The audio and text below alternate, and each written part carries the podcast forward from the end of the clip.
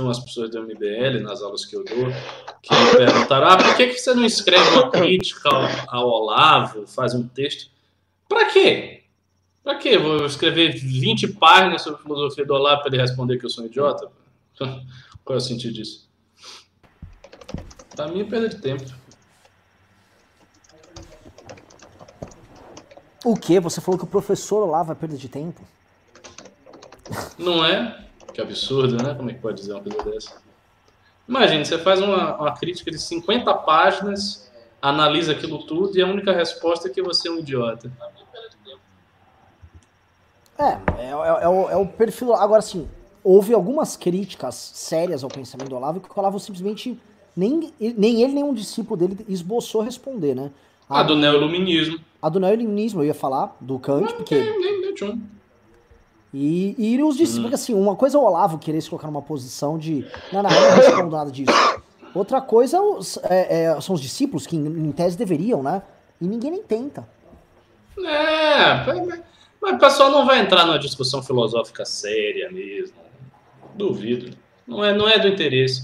Os discípulos mais criativos do Olavo geralmente são pessoas discretas, que nem são conhecidas e que têm lá o trabalho deles. Eu não, não vejo esse pessoal querendo entrar nisso. Tá ao vivo já? Tá ao vivo, tá, tá, vivo. tá, tá. tá eu, eu só peço perdão aqui, deixa eu só, deixa eu só acompanhar uma coisa aqui que tá rolando votação ainda.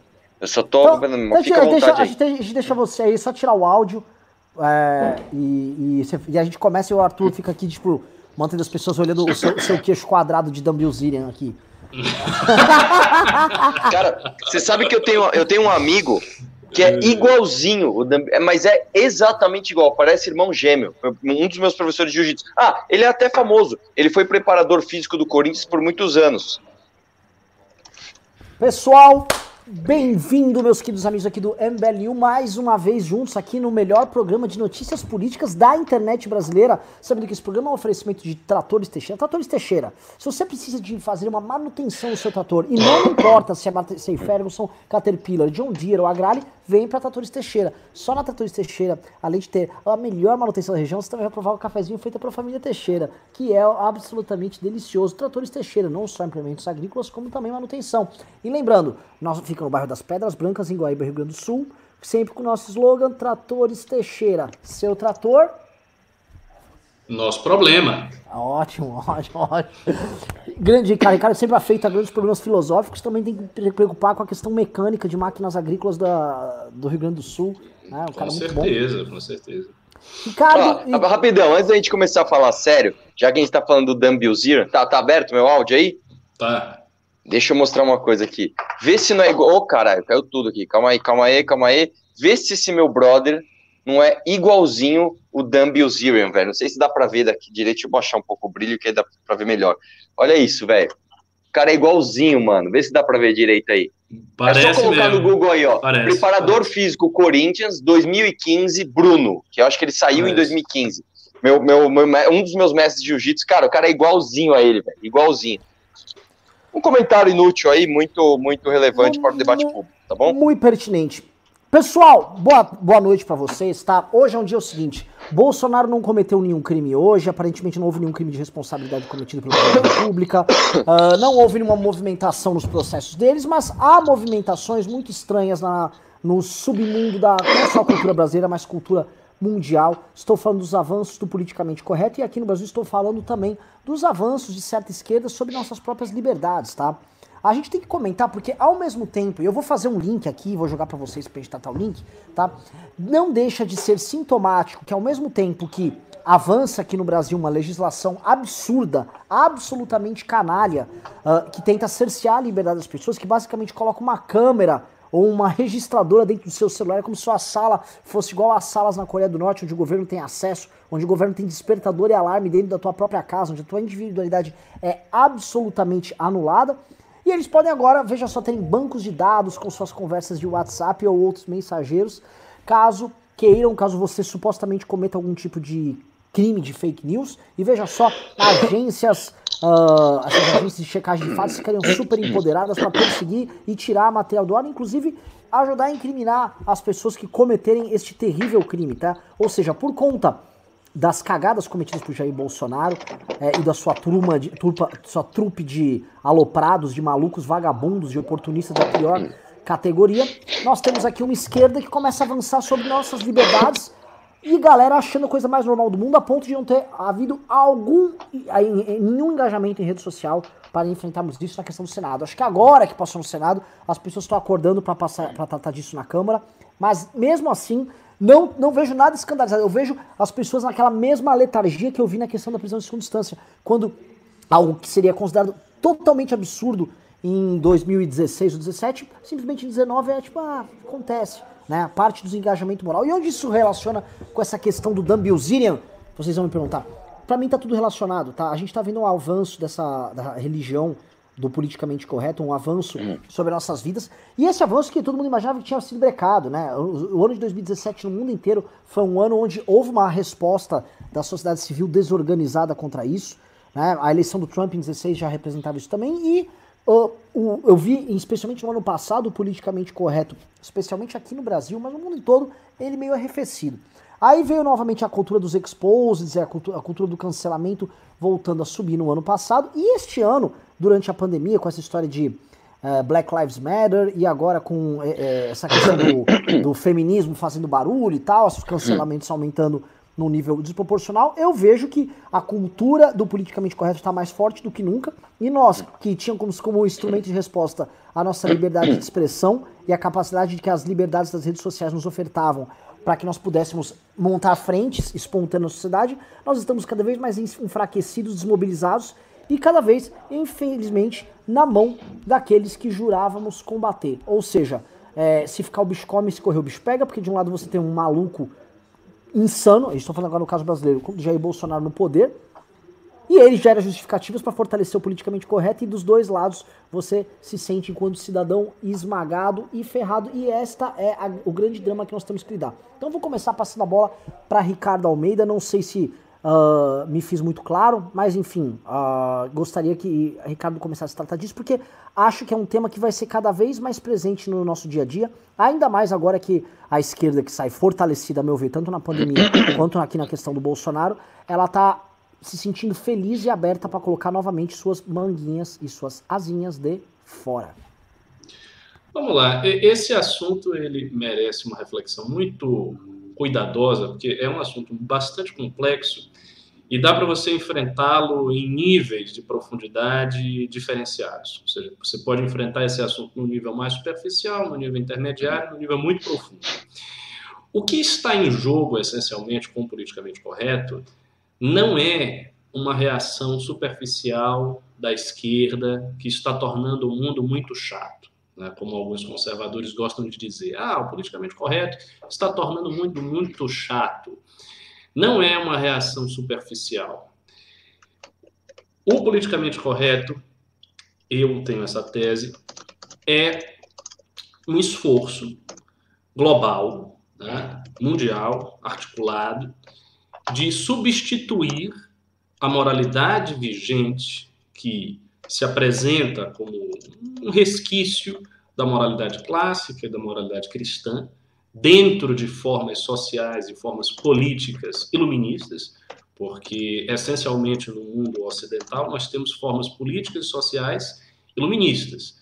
Então vigora um certo consenso a respeito da democracia eh, representativa como a base da institucionalidade política ocidental e ela está difundida em todos os lugares. E também vigora um certo consenso a respeito de alguns princípios que foram forjados na tradição iluminista, como, por exemplo, liberdade de expressão, liberdade de pensamento, liberdade de crença, uh, laicidade do Estado, a, a, a, a limitação autoimposta que o Estado tem. Mas o áudio não está funcionando para analista. Está um, tá um barulho aí. Desculpa. Foi Opa. eu.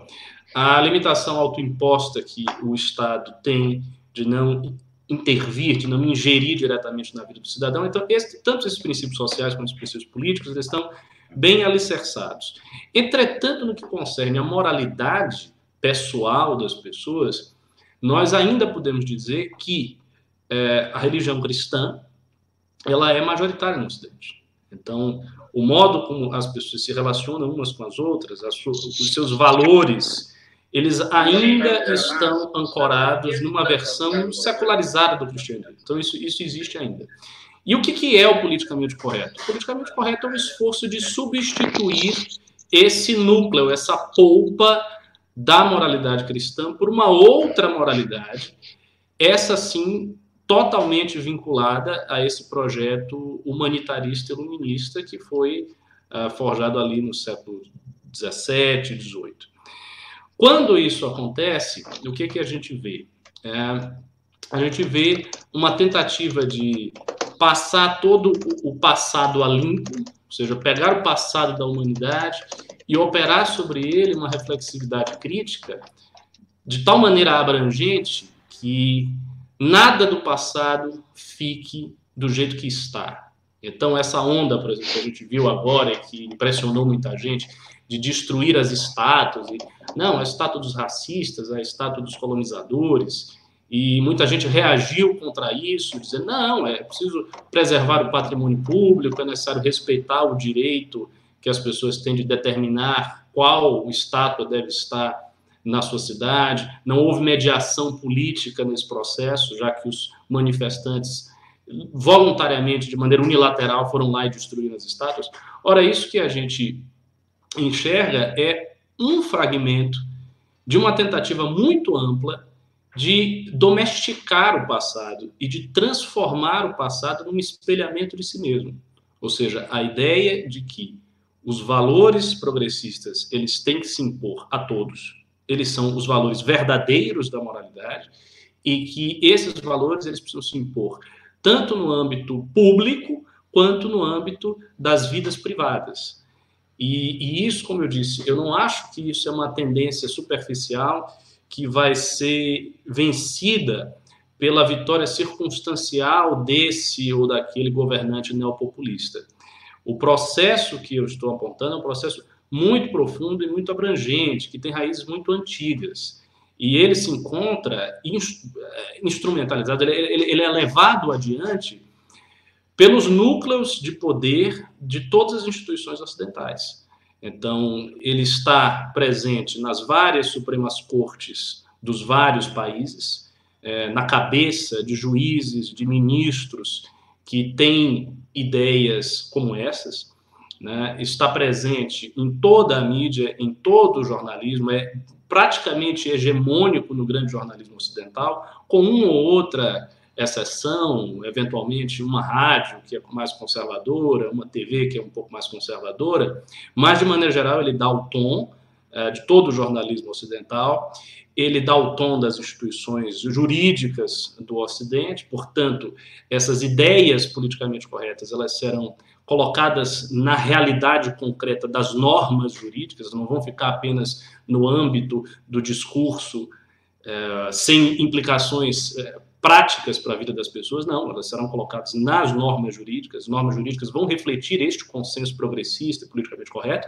portanto, exercerão um impacto direto na vida prática das pessoas, e é, também está presente na arte, também está presente nas formulações da filosofia, da sociologia, da análise histórica, da análise histórica sobre o passado, da análise histórica sobre o fascismo, da análise histórica sobre o colonialismo, que é um tópico amplamente estudado em qualquer universidade. Se você vai, por exemplo, para as universidades da Ivy League, lá nos Estados Unidos, todas elas têm um departamento de estudos culturais. E geralmente esses departamentos de estudos culturais são dominados por teóricos e acadêmicos vinculados a essas ideias. Então, isso é um movimento muito profundo e, e assim, é, é, é, preciso distinguir entre o que é um movimento profundo das ideias e o que é um movimento superficial. As eleições dos eh, neopopulistas ao redor do mundo têm alguma profundidade, porque revelam uma insatisfação das massas diante de um establishment cujos valores não representam os valores dessa massa.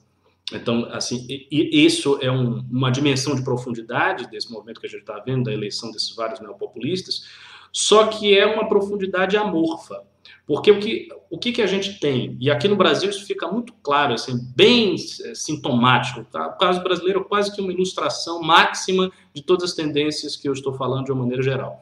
O que, que você tem? Você tem um presidente que está atrelado a esse projeto mais conservador, só que ele é uma figura isolada no núcleo do establishment. Ele não conta com o apoio do resto do establishment. O resto do establishment tem outros valores, tem outras concepções, não está atrelado a esse projeto. Então, o que, qual é a consequência disso? A consequência é que você elege determinadas figuras para operar uma suposta guerra cultural, mas essas figuras elas não conseguem operar essa guerra cultural. Então, nem o Bolsonaro consegue, nem o Trump consegue, nem muitos outros que serão eleitos na Europa vão conseguir, porque, como eu disse, são figuras que estão ali no poder, com a caneta na mão, mas relativamente isolados, como se fossem ilhas dentro de um mar cujo consenso não é a ideia dessas pessoas e não é a ideia das massas.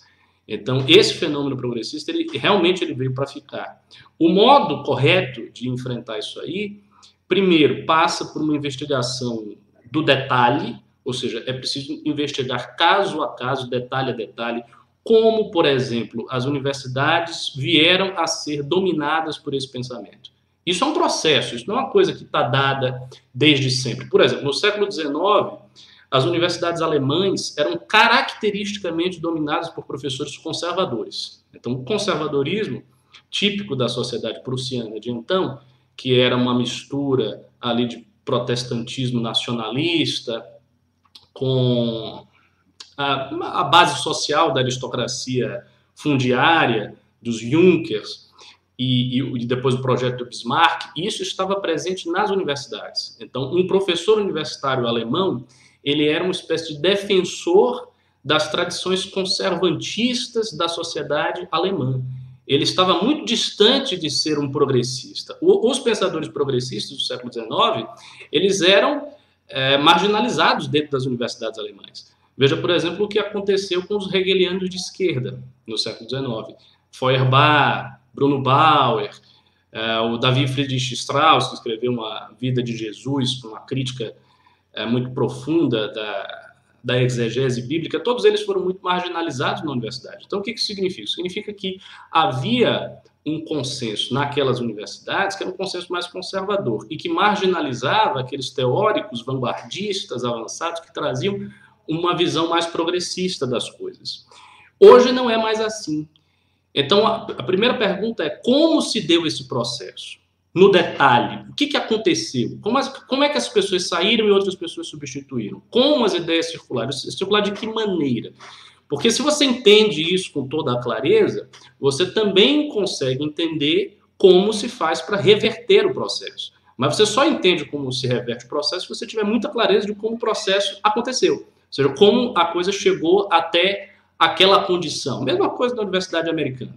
A Universidade Americana, né, do, antes da virada progressista com Woodrow Wilson, no início do século XX, era uma universidade ainda muito vinculada aos valores do American Way of Life, aqueles valores liberais da tradição lockeana norte-americana. E a partir do momento que os progressistas eles tomam o poder na presidência com Wilson, isso vai mudando. Então, isso vai mudando aos poucos e as universidades elas vão sendo transformadas nesse processo. E alguns autores é, falaram, escreveram esse processo com detalhes, por exemplo, o Alan Bloom escreveu sobre isso com detalhes, o, o, o Ivan Babbitt. O Ivan Babbitt foi praticamente um contemporâneo desse processo, ele viu isso acontecer. E ele descreve, segundo ele, isso ocorreu muito graças ao, ao, ao influxo da, da erudição germânica nas universidades americanas. Então, primeira coisa, é, é, preciso entender como aconteceu isso em todas as camadas, na camada jurídica, na camada universitária, na camada social, nas instituições, entender tudo isso. E uma vez que se entenda tudo isso, é preciso criar um movimento que seja contrário a isso. Mas veja, esse movimento ele não pode culminar exclusivamente na eleição de um presidente. E isso é um equívoco grave. Porque se as massas entendem que para reverter esse processo é preciso colocar um presidente lá, elas no fundo não estão entendendo o processo. Porque não basta colocar um presidente. Porque é óbvio que se você colocar um presidente com um contexto que é todo progressista ao redor dele, ele não vai ter o que fazer. Ele não é um mago, ele não é um, um, um, um feiticeiro, que ele vai instalar uma vara de condão e aí de repente tudo vai se transformar. Não vai. Então há limitações burocráticas muito claras sobre a, o exercício do poder presidencial, que, por exemplo, são limitações diferentes das que vigoravam para o exercício do poder de um príncipe. Um príncipe no século XVII, ele poderia tranquilamente substituir todos os professores da universidade. E eles fizeram isso. Quando o cartesianismo surge na Europa, o cartesianismo começa a avançar em várias universidades, Universidade de Pisa, Universidade de Pádua, a própria Universidade de Paris, e aquele aristotelismo que era até então, ou aquele, aquele pensamento que era até então é, o dominante, ele vai sendo substituído pelos professores cartesianos e alguns príncipes conservadores eles reagiram a isso e tiraram os professores todos e botaram outros no lugar, o que, que não adiantou, mas eles fizeram isso. Um presidente não pode fazer isso. Então, há limitações graves, drásticas ao exercício do poder do presidente e, portanto, não há simetria no que se refere ao movimento de colocar os neopopulistas e o movimento do politicamente correto. São, são duas coisas, são duas tendências que operam em níveis de profundidade social e níveis de profundidade histórica muito diferentes. Um é muito superficial e outro é muito profundo. E é por isso mesmo que não vai resolver.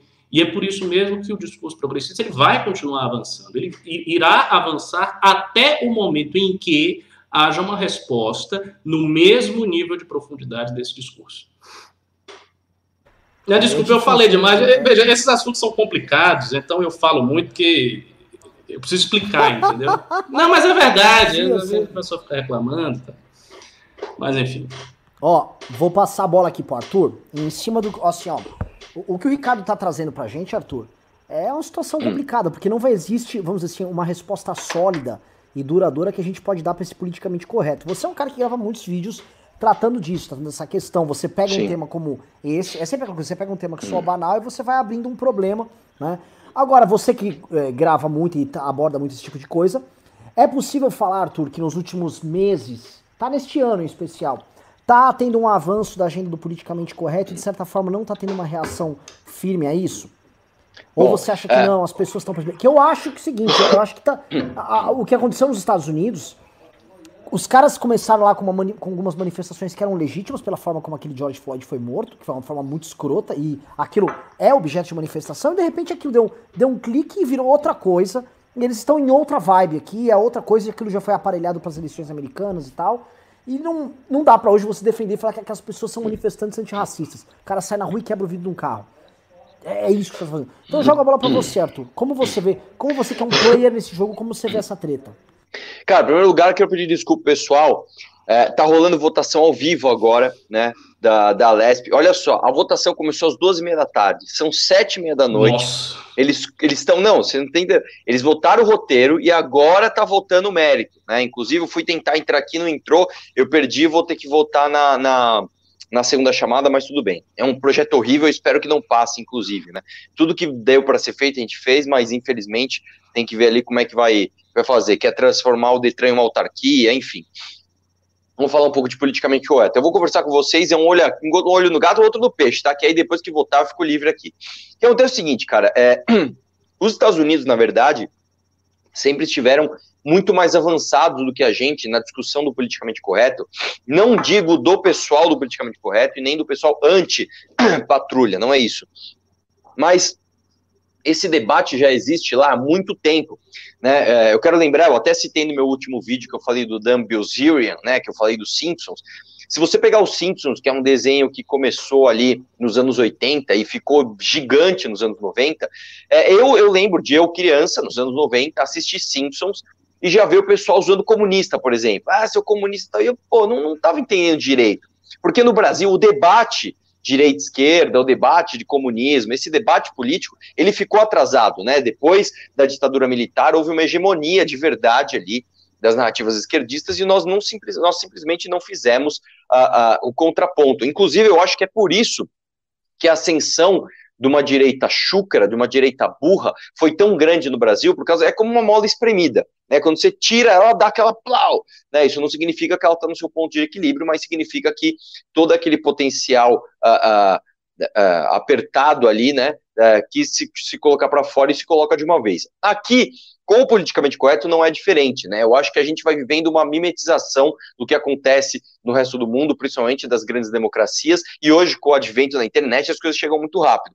Não é à toa, né, cara, que o politicamente correto aqui no Brasil ele cresceu demais. Eu quero lembrar que se você pegar de novo nos anos 90, né, a patrulha do politicamente correto praticamente não existia. Você tinha ali uma, uma, uma narrativa de esquerda hegemônica, então você não precisava combater ali os outros pensamentos, buscando as pessoas com esses gatilhos mais sedutores, que são os gatilhos do politicamente correto. E quais, para mim, qual que é o, o, a grande ameaça do politicamente correto? É, é, eles sempre encontram ah, o motivo, aliás, o motivo certo não, a motivação certa, mas o motivo errado. Não sei se eu, se eu consegui me expressar aqui direito, mas o que acontece? Você pega um negro sendo morto pela polícia daquela maneira escrota nos Estados Unidos. Isso é um motivo correto para cima, é um motivo correto. Só que a motivação deles não é essa.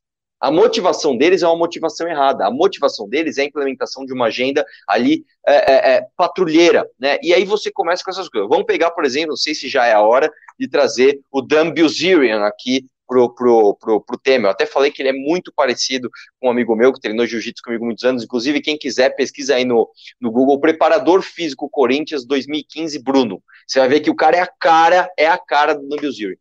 Eles pegam realmente um cara que é um fútil, que é um escroto. Eu, pessoalmente, não sou fã desse cara, não acho bacana esse tipo de ostentação que ele faz ali. Tipo, ah, pô, um monte de meia de biquíni, ele da balada, bebaço, iate, não sei o que lá. Tá, legal, cara. Não é, não é o tipo de vida não é o tipo de lifestyle que me atrai, que eu olho e falo, nossa, que puta mito, não é muito o que eu, que eu curto.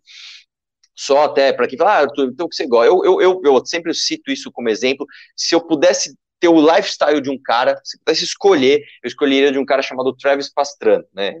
Qualquer um que, que conhece esportes radicais conhece esse cara, mas enfim, o lance é que eles pegam um, uma, uma, um motivo aparentemente até ok, tipo, pô, mano, esse cara é mó food, esse cara faz um negócio nada a ver, mas usam, a, a, tem, eles têm uma motivação diferente, né? A motivação deles é de fato ficar patrulhando, e aí, mano, é, é assim, é um prato cheio, é uma bola quicando para a gente cortar e mostrar a hipocrisia dessa galera. Não tem como, não tem como você falar de Dan Bilzerian sem expor a hipocrisia desse pessoal que fica idolatrando a Anitta, fica idolatrando Vitão com Lisa Sonza, fica idolatrando MC da puta que pariu, que não sei o quê, e o cara não pode porque ele não respeita uma agenda ali pré-programada por esses caras. Então, eu acho sim, cara, que teve um, um, um, um crescimento grande do politicamente correto, mesmo porque muitas das pessoas da nossa geração hoje, né, que tem 30 anos, passaram a infância no, nos anos 90, que o politicamente correto não era algo Uh, uh, que estava em pauta, mas você via direto essas narrativas. Eu costumo falar que assim é a lacrada genérica, né? Isso era a coisa que mais tinha na TV e hoje tem pra caralho, que é um cara ali, um artistinha, com, com, uma certa credibilidade, falando uma coisa extremamente genérica e parecendo um mito porque ele está falando aquilo. vou dar um exemplo aqui, por exemplo, se eu vamos supor que eu sou um artista, eu faço aqui umas músicas de violão, tô lá no altas horas e aí eu preciso falar alguma coisa que vai, nossa, me, me, me projetar politicamente. É só você falar a coisa mais genérica e idiota do mundo que você vê. Por exemplo, olha, eu tô cansado desses políticos que ficam pensando só no próprio umbigo e não colocam a, a, ali o seu serviço a melhoria da população e tudo. Ah, puta que pariu. E o cara não fez nada. Então, a gente passou os anos 90, né, inteiro, é, achando que você fala firme numa coisa genérica, sem ferir é, é, é politicamente correto, ali ou não, fosse, era uma coisa natural. E não necessariamente por uma patrulha de politicamente correto. Porque, cara, se você assiste TV dos anos 90 e você vê as, os absurdos que tem ali, a Xuxa com um decote ali, o farol ligado, falando pra menina, é, você comeu muita batatinha frita, por isso você tá gordinha, né, meu? Você, você, esse cara, ele, meu, ele tem um infarto. É, que ofensa! Que ofensa, meu Deus, né? Não, Não que eu concorde com o que foi feito, mas eu fico imaginando a reação desses caras hoje. Então, com certeza, depois que esse debate veio à tona, um debate já muito amadurecido nos países é, do exterior, ele chega para aqui com toda a força, cara. E aí você tem de novo os extremos se destacando. Você tem uma direita que passou os anos 90 ou início dos 2000 calado, sem poder fazer um contraponto. Você tem uma esquerda que não foi treinada para fazer, a, a, a, nunca se importou direito com as coisas sérias, de repente vem um banho de informação do exterior, via internet, olha o politicamente correto, olha como você tem que patrulhar, e você tem o crescimento dos dois extremos, cara. E nós que estamos no meio, fica difícil de você falar. Vou dar um exemplo. Eu fiz um vídeo hoje desse Tem Bill aí, e aí o que aconteceu foi que eu recebi muitos comentários de mulher, ah, então você concorda com o cara, você gosta dessas coisas, e não, cara, eu não sigo esse tipo de coisa, se você vê a o meu Instagram, o meu lifestyle, não é um lifestyle desse, nem um pouco parecido com isso, né, nem me vestir eu ser direito, eu não ligo eu tô inclusive aqui, ó, uma camiseta do, do Vista Direito, uma camiseta, uma blusa da Ering aqui, ó, que dá para ver que é bem podrinha, eu, eu não ligo para esse tipo de coisa, mas eu acho pior ainda uma patrulha ridícula dessa, que pega um cara fútil e tenta cancelá-lo por motivos hipócritas, uma vez que vocês aprovam, né, quem está fazendo a mesma coisa, mas respeita a agenda de vocês. Não sei se ficou muito é, esquisito que eu falei aqui, mas não, é mais ou menos não, isso. Não, ficou excelente. Eu, quero, eu, quero, eu quero é, entrar nesses assuntos, acho que hoje é um dia para a gente tratar disso aqui. É, eu só queria falar pra você, Arthur, acho que, assim, é você que, assim, se você não gosta de ser vaidoso, eu pelo menos sou tá? Ah, eu vejo. Né? não, eu juro eu também sou muito vaidoso. Eu Olha juro pra você. cabelo lindo. Cara, várias vezes já estive com o Renan e ter que falar pra ele, mano, vem cá, é, vamos fazer essa barba, velho? Sabe, que, mano, faz essa porra dessa barba, tá ligado? é que eu queria parecer o Dan Bilzerian. É o, é o seguinte, o, o, Arthur entrou num tema, eu abordei isso parcialmente no vídeo, mas eu vou querer ouvir o Ricardo e o Arthur mais disso aqui, que é o seguinte. O Ricardo levantou um problema lá no vídeo dele, é, por que pro tal do Vitão, eu nem sabia que esse Vitão existia, tá? Não fui me entender agora. Por que, que o tal do Vitão pode. Muta meu áudio aí, por favor. Vitor. Por que, que o Vitão pode objetificar a Luísa Sonza? Ou por que certos artistas, por exemplo, do rap americano, eles podem estar com as mulheres rebolando tal, e aquilo é considerado. Eles nunca foram alvo e objeto de, de uma patrulha sobre isso especificamente. Tá? Posso pegar vários casos. Por que, que a patrulha não está indo para cima do PC Siqueira? né? Tá todo mundo quietinho. Não, não, devido ao processo legal, não podemos condenar ele sem provas, né? Não podemos. Ele tem o direito à ampla defesa dele, ele pode se suicidar, né? Por que, que a alguns é dado o direito de usufruir, vamos dizer assim, desse tipo de. dos prazeres da beleza feminina, de certa relação até de. de um, um, um brincadeirinhas saudáveis aí em vídeo e tal, enquanto que pro Dan Bilzerian, que para mim ele é um ator, ele representa um, um, tipo de homem ou uma uma expectativa de, né, para muita gente, é o, por que, que uma coisa é permitida e a outra não é, tá? E como isso funciona? O, o, o Ricardo coloca, vai, queria que o Ricardo colocasse esse ponto para entender a mecânica, o funcionamento disso e qual o tipo de sociedade que o politicamente correto prevê para os homens nesse sentido. Porque o que eu estou entendendo aqui é o seguinte: se você se submete à agenda, é ok, você vai ter uns biscoitinhos, você ganha uns ganha uns prêmios, você é premiado com certas doses de liberdade, você tem acesso à mulher, por exemplo, através disso. Porque hoje a gente conhece, a gente vê leis no primeiro mundo, que eventualmente, na Bélgica, por exemplo, se você a, flerta com uma garota, eventualmente você pode ser preso por assédio. E esse tipo de legislação está passando, e não só em um lugar, em vários lugares. Existe além da questão infralegal, existe a questão cultural, essa cultura do exposed, a cultura de perseguir ou, ou qualquer homem que tenha, tome uma determinada postura, XYZ. Isso dificulta muito a própria sociedade andar. Mas me parece que isso é uma imposição de uma nova ortodoxia. E aí eu queria entender, Ricardo, como é que funciona essa dinâmica? Eu queria entender qual a dinâmica social que dá para depender disso aí. Pô, tem, tem várias razões. Primeiro que esse pessoal do, do funk ou alguns artistas que estão aí, é, todos eles se conhecem. Né? A, a, gente não pode tomar esse círculo artístico como se fosse composto de pessoas que não se conhecem umas às outras. As pessoas se conhecem, elas frequentam os mesmos ambientes e isso naturalmente gera uma aproximação das pessoas. Então, quando você tem uma figura mais protegida, é bom lembrar que essa figura frequenta os mesmos ambientes que os caras que são formadores do consenso progressista. Então, as pessoas estão circulando no mesmo lugar. E isso é um dado social muito importante a ser considerado. O segundo ponto é o, é o seguinte: é, os próprios artistas que exploram a sexualidade de várias maneiras, eles estão submetidos, sim, a uma agenda. A depender do que eles façam, eles podem ser cancelados a qualquer momento. Por exemplo, eu citei aquele caso do Arthur Aguiar, né? O Arthur Aguiar é um ator aí, um ator, um ator jovem, bonito e tal. E ele tinha uma namorada, Maíra, eu acho, Maíra, uma coisa assim, e ele traiu, parece que traiu essa mulher, e essa mulher fez um, um vídeo contra ele, isso circulou nas redes sociais em tudo que é canto. Então, mesmo entre os artistas e os cantores, que não tem nenhuma postura antagônica à agenda progressista, que não estão nesse debate, que não estão se colocando contra nem fazendo nada disso, mesmo sobre, so, so, sobre eles pesa a espada do politicamente correto. Ela continua pesando. No caso do funk, tem um outro elemento, que é o seguinte: a esquerda entende o funk como a expressão social da periferia. Então, lá, vê aquilo tudo, aquelas danças, aquela música, aquele estilo de vida, sabe? Aquele o funk ostentação, né? Vê tudo aquilo ali como a expressão estética da vida da periferia. Então, a partir desse momento, ele já tem um olhar diferente. Não é o mesmo olhar do funkeiro que ele tem para o Dan Bilzerian. Porque claramente o Dan Bilzerian, qualquer figura análoga ao Dan Bilzerian, não expressa o estilo da periferia. Ele expressa um outro estilo de vida, que não tem nada a ver com isso.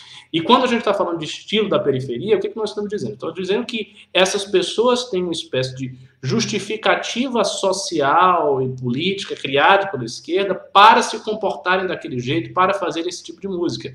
Então, por exemplo, você não pode criticar a, sei lá, Tati Quebra Barraco, pelas letras vulgares das músicas que ela faz, porque isso seria uma suposta expressão da cultura da periferia, da estética da periferia. O que é uma grande mentira, né? porque a verdadeira expressão da estética da periferia está e sempre esteve nos grandes sambistas brasileiros que não tem nada de vulgares está em Cartola, está em Bezerra da Silva, está em Noel Rosa, está em tantos outros. Então, não, não, aquilo ali não é exatamente o estilo de vida da periferia, simplesmente. É um estilo de vida que está lá, mas que é transformado pela indústria cultural, que é recepcionado pela indústria cultural e que está dando muito dinheiro a muita gente que está bem distante de estar na periferia. Mas, enfim, eles criam essa ficção. E, e por conta disso é que eles passam mais o pano, digamos assim, para estas é, pessoas. E, e, e, finalmente, tem a questão mesmo racial, né? que, que é levada em consideração. Então, um, um homem branco que representa aquele arquétipo, o estereótipo do hétero, branco, de classe alta, fazendo certas coisas, tem um peso completamente diferente para essa gente que um, um homem que não representa esse arquétipo. Então, essas diferenças fazem com que a reação da galera progressista seja outra. E, claro, para os artistas e para os cantores que efetivamente são progressistas, ou seja, aqueles que realmente levantam alguma agenda progressista, como é o caso do PC Siqueira, aí o tratamento vai ser diferenciado mesmo. O tratamento vai ser obviamente diferenciado. A gente vê isso, por exemplo, no caso do Fernando Holliday, que é um rapaz negro, homossexual, e violentamente atacado pela esquerda sem nenhum tipo de ressalva. A gente não vê a esquerda fazendo uma ressalva nos ataques ao Fernando Holliday. Ao contrário, os ataques são fortíssimos e, e muito agressivos, embora ele esteja bem encaixado em diversos estereótipos que ocasionaria uma protetividade da esquerda. Mas essa protetividade ela não aparece. A protetividade dos progressistas não aparece para o Holliday. Por quê? Porque ele levanta uma agenda que é contra eles. E aí o que realmente está em jogo é a questão das agendas. Quem levanta a agenda certa tem mais proteção. Quem levanta a, levanta a agenda errada tem menos proteção. Então a coisa funciona desse jeito mesmo. É uma hipocrisia ostensiva, racionalizada, porque obviamente os progressistas tentam racionalizar isso com uma série de argumentos, de justificativas, dizendo, por exemplo, Ah, tudo bem, o Rodney é um negro que veio da periferia, não sei o quê, mas a função que ele exerce é uma função de corroborar um sistema branco que oprime outras pessoas semelhantes a ele, então ele é um traidor. Então, assim, os argumentos para racionalizar essa postura são vários, e eles são sempre desferidos. Mas o que conta aí é a distinção entre agentes e o fato de que alguns levantam as bandeiras certas e outros levantam as bandeiras erradas. Vai chegar, é assim, eu vou jogar esse desafio para vocês dois agora, começando pelo Arthur, porque você falou, falou agora. Vai chegar o ponto, tá, que uh, ser homem será permitido apenas para quem se protege na agenda? Ou, ou ter certos benefícios da masculinidade será uh, permitido assim? Ou, ou, ou, ou as pessoas não irão aceitar que as coisas cheguem a esse ponto? Tá mudo. Desmuto, desmuto, o Arthur tá mudo, gente. Desmutem o Arthur. Tá, voltou aí? Voltou. Voltou. Então é o seguinte, uh, eu gosto muito de pensar o seguinte, o que, que eu acho dessa, dessa galera, né? Uh, normalmente, cara, é aquela história de sempre. Quando você tem alguma dificuldade, você gosta de ser enaltecido por aquilo que você tem facilidade, por aquilo que é virtuoso em você, mas você não gosta de ser lembrado, né, por aquilo que você tem uh, deficiências. Então, eu vou dar um exemplo aqui. De, cara, eu vou deixar isso bem claro antes de falar isso, tá? Não, isso é uma generalização. Isso não significa que o indivíduo em si tenha que respeitar essas regras. Acontece que realmente existe, quando você olha o padrão humano, existem alguns padrões humanos que vêm desde lá do início da nossa sociedade, né? É uma questão até biológica do ser humano. É, tem várias pesquisas, vários estudos, e eu, cara, eu gosto muito desses assuntos, é, que separam ali as, as vocações entre homens e mulheres. Novamente, isso é uma generalização. Você pode conhecer um indivíduo homem ou indivíduo mulher que não respeite ou que não esteja dentro desse padrão. Acontece que o padrão existe e a esmagadora maioria respeita, é, respeita não porque quer, mas assim, está dentro desse padrão, vamos dizer assim. O que acontece? É natural que os homens, é natural que crianças do sexo masculino, então são crianças. Elas não, isso, isso nós estamos falando do hemisfério norte, hemisfério sul, independente da sua cultura, é natural que crianças do sexo masculino prefiram brinquedos com articulações e com o que a gente chama de motion. Né? Então, por exemplo, um moleque, ele prefere um carrinho. Ele prefere um negócio que tem uma roda e o negócio mexe. Ele prefere alguma coisa articulada que se mexe. Ele prefere. E é natural que crianças do sexo feminino busquem e gostem de brinquedos mais parecidos com humanos, humanoides. Então, quando você faz um estudo dos brinquedos escolhidos pelas crianças, isso ao redor do globo, você vê que meninos normalmente escolhem bonecos ou brinquedos com formatos humanoides quando eles se referem normalmente a robôs, que têm articulações, coisas de máquina, essas coisas, ou uh, a monstros e lutadores, coisas sempre buscando ali conflitos. Quando você vê meninas que escolhem brinquedos normalmente que têm articulações ou é, motion, que a gente chama, é sempre alguma coisa ligada a, a, a, um motion humano. É normalmente uma boneca que se mexe, que faz alguma coisa, é alguma coisa ligada ao, ao care, ao cuidado humano. Não, não é, é, é não é, é antinatural que quando você pega uma sociedade, como por exemplo a sociedade sueca, né, onde a pessoa escolhe o emprego por causa de vocação e não por causa de necessidade, você tem uma distribuição muito mais clara desses empregos que se enquadram nesses padrões. Então, por exemplo, se você vai para a Suécia, onde o indivíduo, seja ele homem ou mulher, ele escolhe onde ele vai trabalhar. Inclusive, o Renan tem um amigo que eu conheci, que o trabalho dele na Suécia é convocar pessoas para trabalhar na empresa. Então, o, o trabalho do cara é chegar para a força de trabalho e falar: cara, vem trabalhar na minha empresa, olha como a minha empresa é legal, é, é diferente, não é o cara que vai bater é na porta mesmo. Fala, igual, lá é igual ao Brasil. É, lá, lá, o cara você é pago, empresa... é, você é pago para convencer os outros a, a, trabalhar na sua empresa ganhando bem. Não, não, vem para cá, pelo amor de Deus. Aqui você vai ter plano de saúde, aqui você vai ter aquilo, aquilo né? E, e, e, é muito engraçado. Eu fico imaginando o Felipe Neto indo num país como esse, tem, pô, vem aqui, é, é, é, tem que ter micro-ondas nas empresas. Os caras chegam lá, mano, aqui não tem lei pra porra nenhuma. E se quiser ter um, ter um egg para você deitar e descansar na hora do almoço, você tá viajando, cara. Então é isso. O que acontece? Nesses países onde as pessoas escolhem os empregos de acordo com as suas vocações e não de acordo com as oportunidades e com a necessidade, você vê que é uma distribuição muito clara. Por exemplo, se você pegar enfermagem, enfermagem é uma, é uma, é uma, é uma, é uma profissão predominantemente feminina. É, uma, é, uma, é, uma, é o care, é o cuidado com o paciente, é aquela história de você lidar com o ser humano. Se você pegar, por exemplo, uma escola primária, isso até acho que no Brasil também é assim, as professoras são mulheres, cara. É natural que você encontre muito mais mulheres do que homens.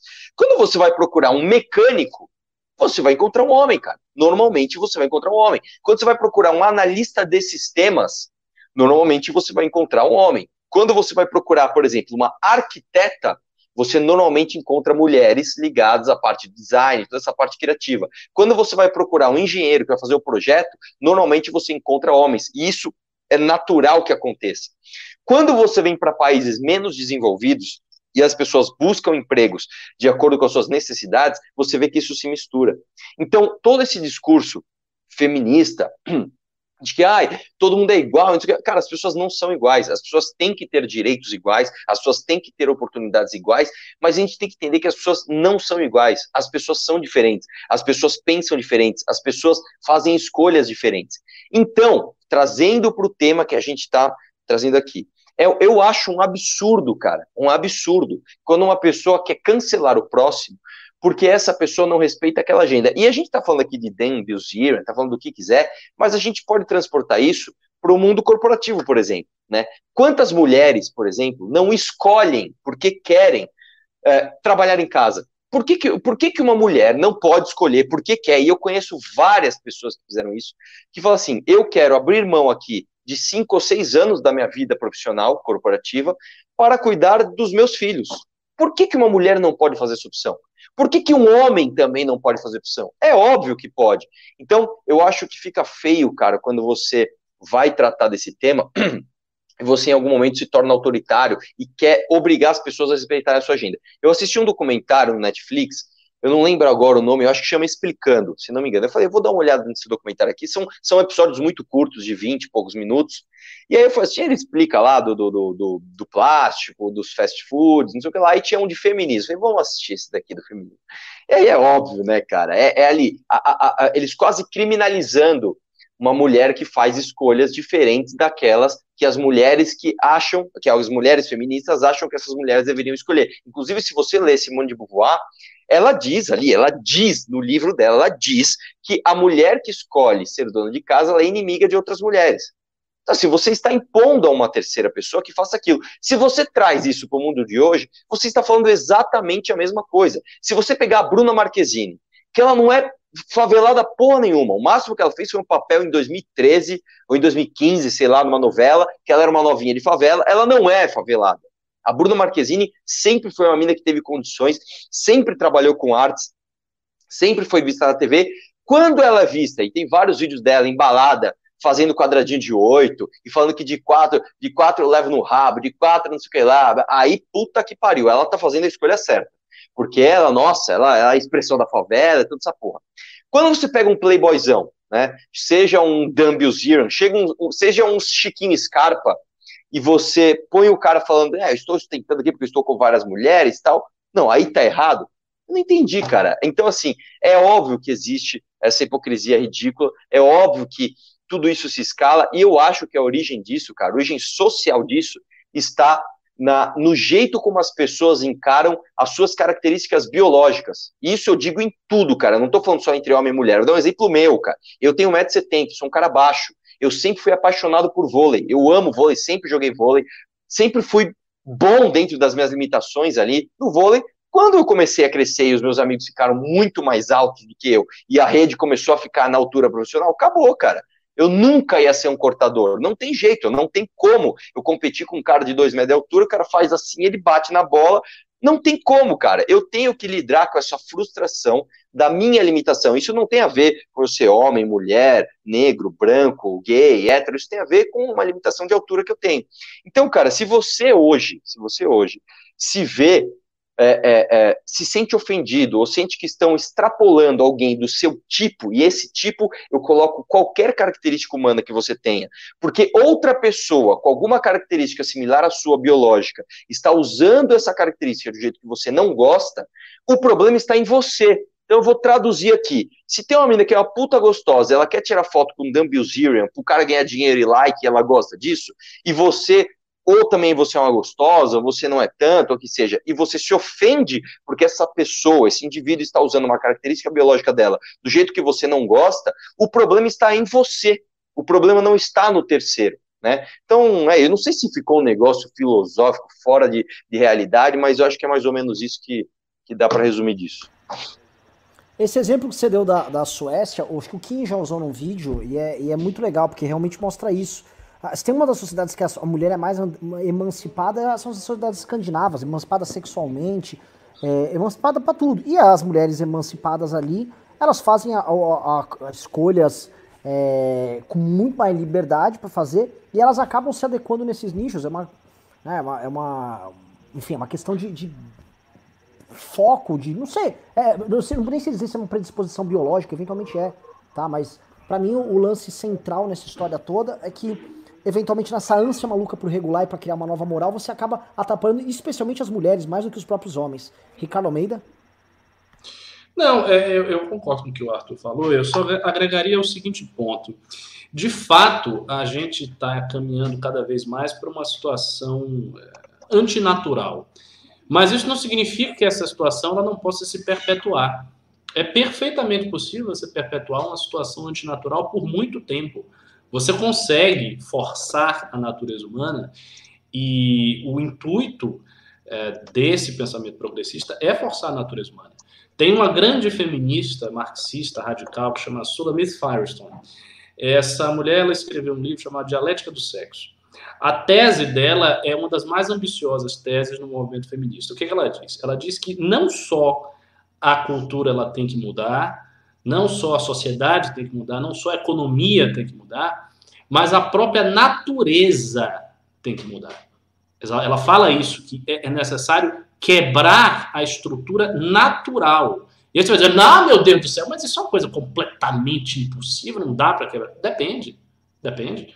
A gente não tem noção, por exemplo, do quão profundo pode ser o avanço da tecnologia.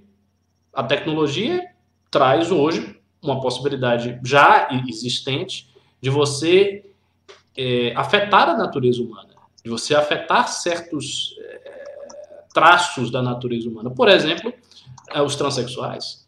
Então, você consegue ter um homem que não se sente adequado no seu corpo e você passar esse indivíduo por uma série de cirurgias, você transformá-lo profundamente. Eu não digo que você vai transformá-lo ao ponto de ele se tornar uma mulher tal qual a mulher é. Claro que isso é impossível ainda. Mas o que eu digo é o seguinte: a intervenção humana sobre a natureza, ela é cada vez maior. Se há, um se há uma tendência crescente que está desde o início da modernidade, desde Francis Bacon, é a intervenção humana sobre a natureza. E essa intervenção ela vai se tornando cada vez mais poderosa, ela dispõe de meios cada vez mais ambiciosos. Então, a ideia de você criar uma sociedade com bases que são antagônicas à natureza biológica, tal como ela é dada, não é uma coisa impossível. Então, eu acho que dá para fazer isso, sim, e, e, isso está se encaminhando a ser feito. Eu vejo com muita preocupação a emergência da técnica, que é um, um tema que causa muita preocupação em muita gente. E eu acho que isso pode ser tranquilamente aplicado à questão da sexualidade. Tranquilamente aplicado à questão da sexualidade, sem problema nenhum. E, e, e, por isso é preciso uma resposta, como eu disse, mais profunda do que a resposta do senso comum. Por exemplo, no que se refere à sexualidade, eu acho que a tendência hoje se a gente fosse manter do jeito que está aqui a situação e imaginar especulativamente daqui a 150 anos, 200 anos, a tendência é que essas formas de associação sexual monogâmicas, elas se tornem minoritárias. Elas se tornem minoritárias. Isso, isso hoje parece muito absurdo. Dizer uma coisa dessa parece muito absurdo. Mas não é. Se você olha o, o, a evolução, o que, que você tem? Você tem um descolamento do ciclo reprodutivo com o ciclo sexual, e esse descolamento vai ampliando a distância das duas coisas, E no longo prazo, é perfeitamente possível você ver uma situação em que a monogamia, tal como a gente herdou aí do cristianismo, ela seja dissolvida. Ela seja dissolvida. E os, os arranjos sexuais e os arranjos amorosos, as relações sociais amorosas, sejam de outro tipo, de outra natureza. Por exemplo, seja uma espécie de amizade, um filoerotismo entre indivíduos biologicamente do sexo masculino e do sexo feminino, ambos bissexuais, Hoje, por exemplo, já existe uma crescente bissexualização da sociedade, que isso é um ponto absolutamente indiscutível. Vários estudos mostram que há uma crescente bissexualização de pessoas abaixo dos 30 anos, tanto falar, homens só quanto mulheres. Só lembrando, ah. desculpa interromper esse raciocínio, mas Carlos Bolsonaro já dizia, né, que o Brizolinha, ele aumenta duas vezes a chance dele ser feliz se ele for gay, né? Quem assiste ah. Nossa, como é que você lembrou disso, mano? Nossa, puxou aí, tirou do fundo do baú. Pois é, então assim, tudo o que se pode imaginar pode ser feito. Então eu acho que os constrangimentos naturais, eles não são impeditivos de nada e o próprio bom senso normal com que a gente costuma reagir diante dessas coisas, e por isso que eu caracterizei a posição do conservador, disse, não, as pessoas acham, ah, o politicamente, tá, politicamente correto está deixando o mundo muito chato, as coisas estão ficando muito chatas. E aí há uma reação que é a reação do bom senso. E o que, que uma pessoa sensata, uma pessoa que tem bom senso vai dizer? Vai dizer, olha, não, deixa o cara viver, deixa a mulher viver, se ela tá afim de ficar com ele lá e ganhar um dinheiro, por isso ela vai lá e vai ganhar o dinheiro dela. Né? Se ela não quiser, ela não está sendo obrigada, ela não, ela não, foi sequestrada, as mulheres que estão ao redor do Dumb Zero não foram sequestradas. Ele não botou uma arma na cabeça das mulheres ali. Então elas estão fazendo o que elas querem fazer. E claro, você pode discutir isso sociologicamente, a questão das raízes sociológicas da prostituição, etc, etc, dá para fazer essa discussão, mas o fato é que, em última instância, você tem um indivíduo livre atuando do jeito que ele acha que deve atuar, e não necessariamente todas aquelas mulheres são exatamente prostitutas. Elas podem ser mulheres que não estão diretamente recebendo uma grana, mas que estão ali circulando circulando, porque querem conhecer um famoso, querem pegar um famoso, ter alguma outra coisa, enfim. O, o, o fato é que essa resposta do bom senso, ela é incapaz de enfrentar a teoria no nível que se coloca, assim como a reafirmação da naturalidade das relações é incapaz de enfrentar a possibilidade de mudança tecnológica direta sobre a natureza. Excelente ponto. Eu vou ter que dar uma furada aqui nesse assunto. Ô, Vitor, coloca na tela, porque é o seguinte, tivemos uma notícia importante hoje que ela vai ter muitas implicações. E aí precisamos colocar no ar. Vitor. Quer ver que o Vitor não deve estar nem assistindo, ele tipo, vai demorar cinco minutos para colocar no ar. Né? Ah, Chupa, colocou na hora. É. Carlos Bolsonaro perde, desculpa, Vitor, perde foro especial em investigação sobre funcionários fantasmas no Rio de Janeiro, tá? Ou seja, ele que queria. Lá no Rio de Janeiro tem essa malandragem. Né? Você é um vereador, você tem direito a, a, a, a um foro especial. Desce aí, vou, vou, só ler aqui o final da matéria, o meio pro fim da matéria, quando vai citando ali, ó. Mas aproxima mais, Vitor. Vitor é muito bom, ele é muito ágil e ele tá sempre presente rápido. Eu, eu nunca critiquei. Não aí, então, vamos lá. Vamos lá. Uh, duas investigações. Vou ler das investigações para vocês entenderem. Ó. O Ministério Público do Rio de Janeiro investiga a suspeita de contratação de funcionários fantasmas no gabinete do vereador Carlos Bolsonaro, filho do presidente Jair Bolsonaro. Durante boa parte dos cinco mandatos como vereador, Carlos Bolsonaro empregou a ex-mulher do presidente, Ana Cristina Vale, e outros sete parentes delas. Por essa razão, o Ministério Público investiga oficialmente indícios de que eles eram funcionários fantasmas. Os promotores querem saber se no gabinete de Carluxo havia a prática da rachadinha, que é a devolução de parte do salário dos funcionários para quem exerce o mandato. Pode subir. São duas investigações paralelas. Uma é criminal, está nas mãos do Procurador-Geral de Justiça do Estado, Eduardo Gussen. A outra é um procedimento civil que apura se houve improbidade administrativa conduzida pela Promotoria de Defesa da Cidadania do MPRJ.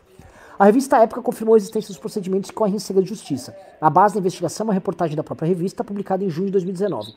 Na época foi revelado que, embora a equação de, a, não, a atuação de vereador seja na esfera municipal, vários desses funcionários de Carlos Bolsonaro nunca moraram no Rio. E eles nem sequer tinham como é que era? Sobe um pouco, que eu tá, tá cobrindo aqui no Apoia. Eles nem sequer tinham crachá para entrar no prédio da Câmara dos Vereadores, localizada no centro do Rio. O casal Guilherme e Ananda Hudson e uma cunhada, Monique Hudson, moravam e trabalhavam e estudavam em Resende, no interior do Rio, a 168 km da capital. Marta Vale morava além da divisa do estado em Juiz de Fora, em Minas Gerais, a 185 km da Câmara. Gilmar, Men Gilmar Mendes vivia ainda mais longe, em Rio. Caramba, Gilmar Mendes. É, é, ironia do mundo. A professora Marta Vale, cunhada de Ana Cristina Vale, passou sete anos e quatro meses como funcionária oficial do gabinete, recebendo um salário bruto de 17 pau. Outros funcionários, Gilmar Mendes, ex-cunhado de Ana Cristina Vale, de revista que não se lembra de ter trabalhado no gabinete. Ah, ele nem se lembra! Me parece o seguinte, é impressionante. Quem tá assistindo é, isso aí, é impressionante. É impressionante que a gente começa a falar da frente e fala, ah, vocês implicam com os caras. Sei, assim, se o, o que era praticado no, no, gabinete do Flávio Bolsonaro, em grande medida era praticado também no gabinete do Carluxo. Tá? Eu abordei isso hoje com vocês porque eu, eu tenho, tenho um ponto que eu acho que. Eu vou, vou jogar a bola para vocês dois aí, mas tem um ponto para mim que é muito importante, tá? O, o, o, Flávio, o Eduardo e o Carlos, em condições normais de temperatura e pressão, eles jamais seriam políticos. Eles não têm vocação, eles não têm interesse sobre os temas, eles não têm cultura política, eles não têm prática política e eles não respeitam a ética política. Quando eu chamo ética, eu não tô falando disso que tá rolando aí, esse é, rachadinha, roubalheira. Eu tô falando da ética, da prática da boa política, como ser um bom político. Eles não sabem o que, que é isso.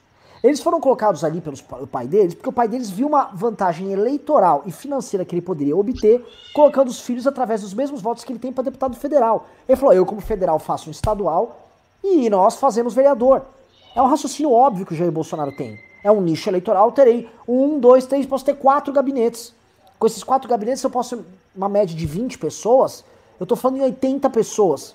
Como eu sou um deputado de, pouco expressivo, dessas 80 pessoas, dessas quatro pessoas, eventualmente no máximo 10 vão trabalhar.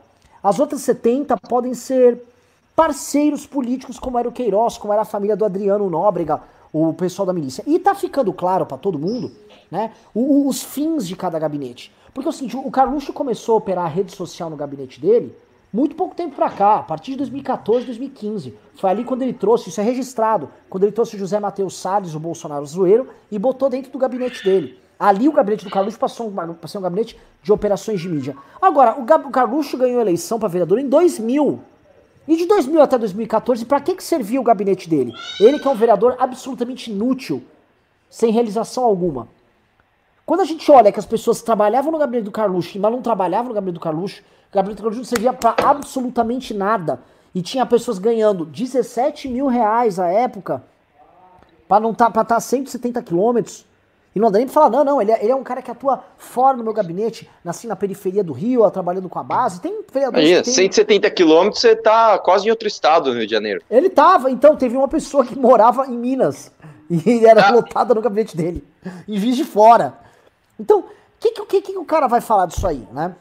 Assim, é muito nítido, a gente sabe, a gente conhece a evolução patrimonial da família Bolsonaro, a gente sabe como é que esses caras vivem. E é nítido, é, é, é só se você for muito fanático que você não vai crer que muito provavelmente eles faziam uso desse tipo de ilegalidade, desse tipo de prática para se bancar, tá? Mas, se você não for um gado, assim, o gado mais amestrado, você sobe um pouco de nível, você sai para um bolsominion. Então, se você é um bolsominion, você sai para um mais ou minion. Mas o Mini é aquele cara que fala assim: veja bem, pode ser que tenha havido algum tipo de ilegalidade, mas rachadinha acontece em todo o Brasil, é uma prática costumeira. É normal. Quem, quem nunca fez uma rachadinha? Né? Que é aquele argumento lá Augusto Nunes, aquele argumento lá Fiuza, que é algo. Né, não, veja bem, acontecia, porra. A, a, o ponto fora da curva aqui é o PT com o escândalo do pensalão, aliás, o Lula. E aí vai lá, nesse argumento é a de Lula. O que que acontece? a de Lula. Mas não é. O que que acontece, o, Arthur? Vou te passar essa bola aqui. os caras achavam, a família Bolsonaro, ela devia ter feito, quando, quando eles perceberam, assim, foram muitos anos acompanhando, muito provavelmente, para eu aqui ser justo, né? Muito provavelmente acumulando muito patrimônio e fazendo muita parceria com bandido. Foram muitos anos, muito provavelmente, fazendo esse tipo de coisa, tá? E aí, quando o pai pintou como meme, eles tiveram que fazer essa escolha, tipo, nós vamos, dane-se o nosso passado, nós vamos comprar essa aventura que pode ser uma aventura. E eu posso te falar, foi uma aventura muito louca mesmo da parte deles, né? Porque, de certa forma, eles poderiam colocar os negócios familiares em risco ali em prol dessa aventura. Então há um certo grau de desprendimento nos caras.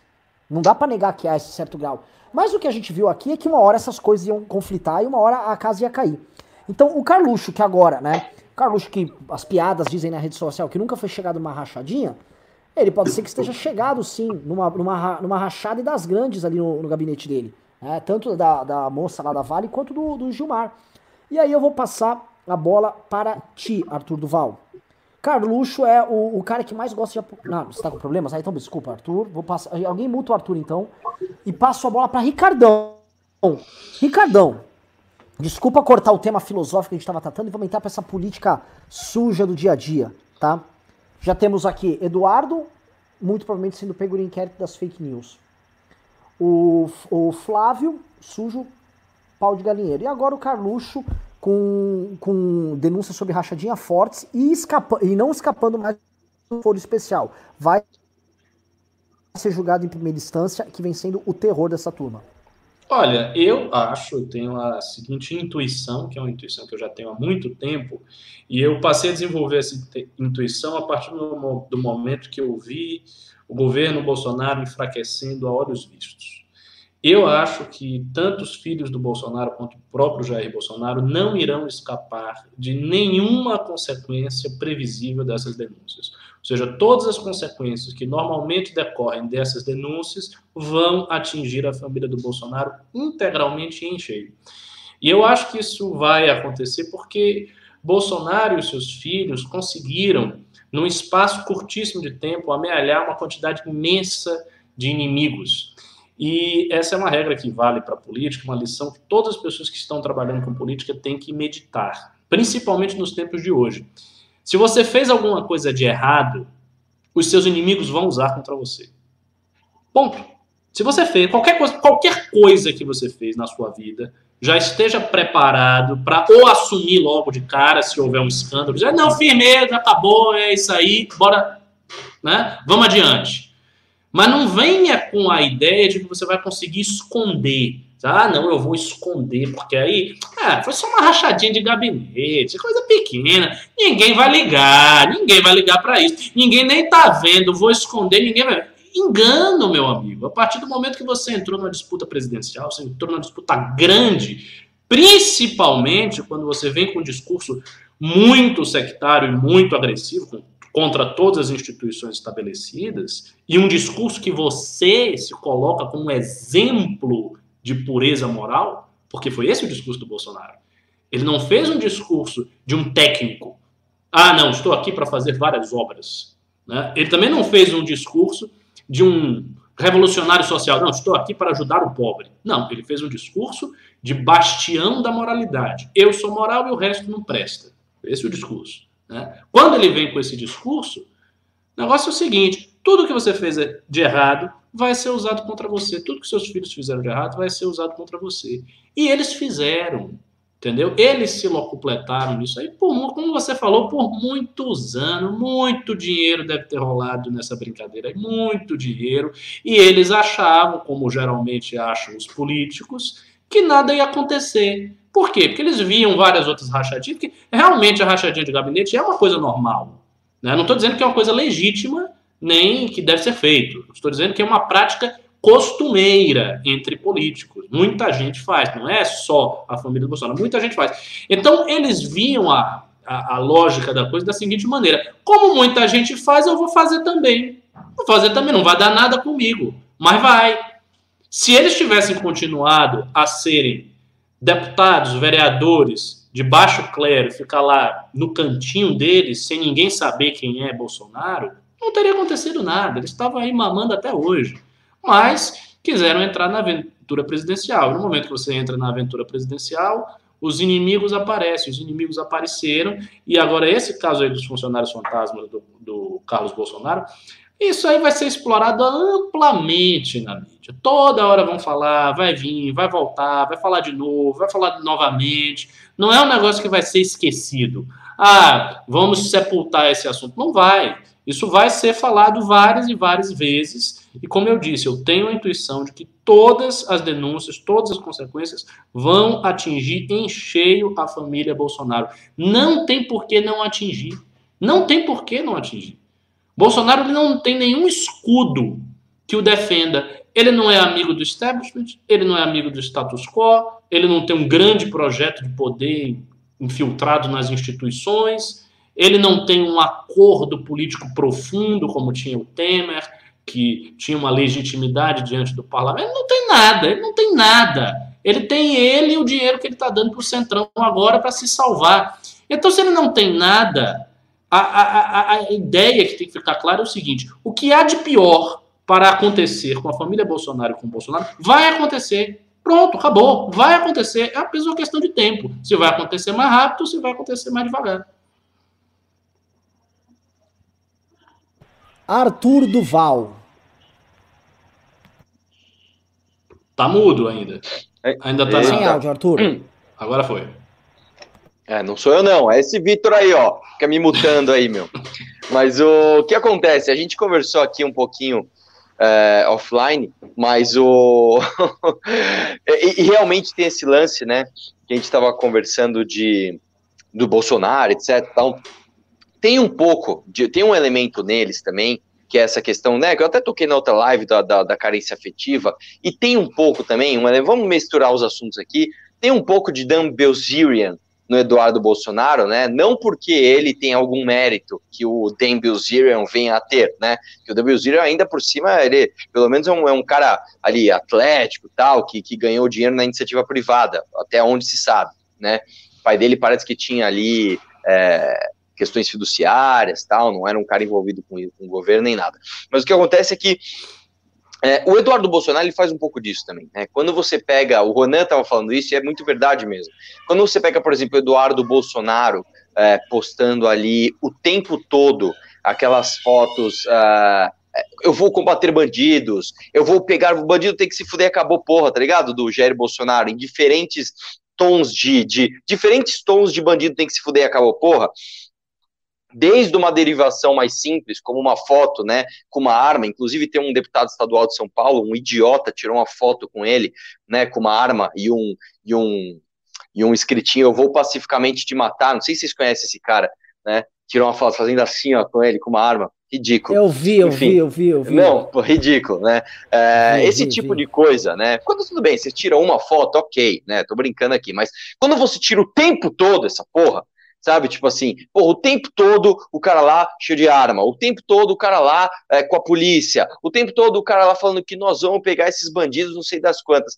Irmão, primeiro que é uma hipocrisia do caralho, porque ele é. É calma, tem que tomar cuidado para não tomar processo aqui, mas ele seria ele seria também um bandido, de acordo ali com reportagem que nós estamos vendo da família dele, e não é só rachadinho, todo mundo sabe aqui que isso vem com muito mais coisa. Você pega os. Cara, vocês querem. Ó, todo mundo. Vamos fazer a comparação de áudios. Todo mundo fala que o MBL é vendido pro Centrão porque vazou um áudio em, em que os, o, o, o pessoal é, é, dá dinheiro pros caras. Eu peço um favor para todo mundo que tá na live. Vai agora no Google, agora. Eu já fiz, eu já fiz vídeo assim na rua, velho. Que os caras me abordavam. E o áudio do MBL? Por favor, ouça o áudio. Você já ouviu o áudio do MBL? O cara não tinha ouvido, né?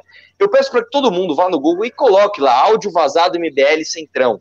E ouça o áudio. É o quê? Um minuto, né? É o Renan lá falando que, pô, o pessoal vai ajudar com um caminhão, tal, tal, tal, fazer uma manifestação lá. Não tinha nada a ver de Não, dinheiro, calma, é, é, não, não, é, é, é, menos. Aqui você ainda colocando dito polêmico. Eu falo que eles têm que botar a máquina deles nem isso. Eu falei para eles, eles tinham que participar do processo. Hum. Eles têm que botar a máquina deles para atuar. Tipo assim, o, o, que eu, eu, na época, né, isso, eu, eu, eu, queria que eles. Eu falava assim, por que, que o MBL tem que ficar fazendo meme o tempo todo? Por que, que eles não fazem meme e usam esse fundo partidário pra patrocinar meme convocando pra manifestação? Por que, que eles não botam um monte de militante que eles têm na rua pra, pra panfletar, pra divulgar coisa? Ora, eles que têm grana. Eu tava dando essa. que eu tava cobrando, eu tava intimando, e se vocês olharem, né? É só procurar material lá de 2016 o PSDB patrocinou nas redes do PSDB convocação para manifestação, o, a Solidariedade, o PPS, o DEM, todos eles. Isso foi por causa desse tipo de pressão que a gente fez na época. Não que eles é. deram dinheiro pra gente. Mas enfim, ouça o áudio do Renan, ouça o áudio, que isso aí, cara, quando o cara ouve, ele fala assim, caralho, era isso? Que bosta, tá ligado? É igual o negócio da minha rachadinha. Se eu ficasse assim, não, puta, não fala disso que fudeu. Não, pera, aí todo mundo, cara, que porra é essa? Ao contrário, meu irmão, vem cá, leia a denúncia. Eu fiz um link para leiam a denúncia. Leiam a denúncia. O cara lê, ele, puta, igual o Holiday fez, cara, fez certinho. O pessoal falando que ele fez caixa 2, tá bom. Ele foi lá no Ministério Público, por favor, uma denúncia, investiguem. O pessoal foi lá, investigou e não achou nada. Então, é exatamente, a gente tem que dar holofote para isso. Agora, eu, eu peço para você, ouça os áudios do Queiroz. Ouça. Cara, você ouve aquilo, cara, é linguagem de bandido. Aquilo lá queima o filme, inclusive da polícia. Cara, é áudio do cara falando assim, literalmente, ó, meu irmão, é um carguinho aqui, um empreguinho para um pai de família cai como uma luva, hein? E ó, digo mais, hein? Você não precisa nem se envolver com a gente. Como quem diz, você não precisa ser miliciano para conseguir o cargo. Basta você fazer o que a gente tá mandando. Caralho, velho, é, é, o negócio tá, tá, tá. Puta que pariu, velho. Aquilo ali tá. tá não, não tem o que falar. Ouve a porra do áudio, né? E aí, por outro lado, você vê o, o, o Eduardo Bolsonaro querendo dar uma de Dan Bilzerian do, do, do, do, da caça às bruxas, às, aos bandidos, etc, etc. É, tem esse aspecto, né? Tem esse aspecto de carência, de, de realmente estar num grupo de pertencimento. Um dia eu fiz um áudio, eu fiz um não, eu fiz um vídeo, até zoando o pessoal, que é meu vizinho, da minha janela aqui eu vejo esse clube, né? Tem um clube de tiro que o pessoal é gente fina pra caramba. Todas as vezes que eu fui nesse clube, o pessoal me atendeu bem pra caramba, que é o pessoal atirando ali, Bolsonaro, tá, tá, tá, tá, tá, tá, tá, dando um monte de tiro. Velho, desculpa, você tem total liberdade de fazer a sua luta, fazer os seus vídeos, você tem total. Eu sou, eu sou pró-armas, eu, eu, eu luto com vocês por isso, mas você é bobo pra caralho, velho. Desculpa, você é bobo pra caralho. É a mesma coisa, o Dembele é a mesma coisa. O cara tem o direito de ficar pondo ali foto de biquíni, com, com, com as, com as meninas de biquíni, tem direito de fazer foto em iate, ostentar ali a mansão nova que ele comprou. Eu acho isso bobo pra caralho. Ele tem o direito, mas isso é bobo. É a mesma coisa o que faz, o que fazem esses caras. E digo mais, no caso desses caras, né, passa um pouco da bobeira, porque é hipocrisia mesmo. Ali, ali você vê uma hipocrisia escancarada, né, do cara que caça as bruxas, mas né, no final das contas, todo o esquema que ele fez com a família dele durante anos. Assim, isso, isso aqui dá para falar sem tomar processo, tá? Isso aqui dá pra falar, ó, presta atenção que eu vou falar. E eu desafio aqui a qualquer um me processar por causa disso. Eduardo Bolsonaro era funcionário fantasma do Roberto Jefferson. Pô, cara, me processa. Eu duvido você me processar. Não processa porque tem prova do bagulho. Não, não é, não é, não é achismo. Tem prova da parada. Então, assim, cara, é ridículo, cara. É ridículo que a gente tenha que ver esse tipo de hipocrisia. E isso, novamente, isso só dá força pro inimigo. Quando o inimigo é ridículo e fica fazendo essas, essas, esses cancelamentos idiota, eles crescem o Bolsonaro. Quando o Bolsonaro é hipócrita e é, e é, bobo desse jeito, eles crescem esse pessoal. E assim eles ficam se retroalimentando. Uma vez eu falei num congresso do MBL que o Jean Willis jamais seria tão grande se não fosse o Bolsonaro. E o Bolsonaro também jamais seria tão grande se não fosse o Jean Willis. Os caras ficaram bravos, mas é verdade. Só para você ter uma ideia, né, teve um, aquele vídeo do Bolsonaro que ele entra no avião, que esse vídeo realmente é genial. Ele entra aqui, ô Jean Willis, tô aqui do seu lado, tá ok? Isso foi genial, realmente ele fez e foi genial. E o Jean Willis levanta e fala, ah, aqui ó, o cara tá sendo é, preconceituoso comigo. Na época, velho, nem tinha canal tal. Eu compartilhei no meu Facebook. E eu lembro que eu compartilhei assim, eu acho esse cara um idiota, mas puta, que vídeo do caralho. Né? Então é isso, velho. Um alimenta o outro e você acaba conquistando as pessoas que estão no meio. Maravilhoso. Eu vamos ler pergunta. É o seguinte, pessoal, aqui tô com o Arthur Duval, o queridão da galera, e ninguém manda pimba. Ninguém manda pimba. Cadê os pimbas aí? Vexame. Oh. Se for lá no Terça Livre, estão mandando até a mãe pro cara. o grande Johnny mandou 5 reais e disse: Professor Ricardo, quando teremos a sua lista de sugestões de filosofia e, ou economia para iniciantes e pessoas que já têm algum conhecimento? Tá na hora.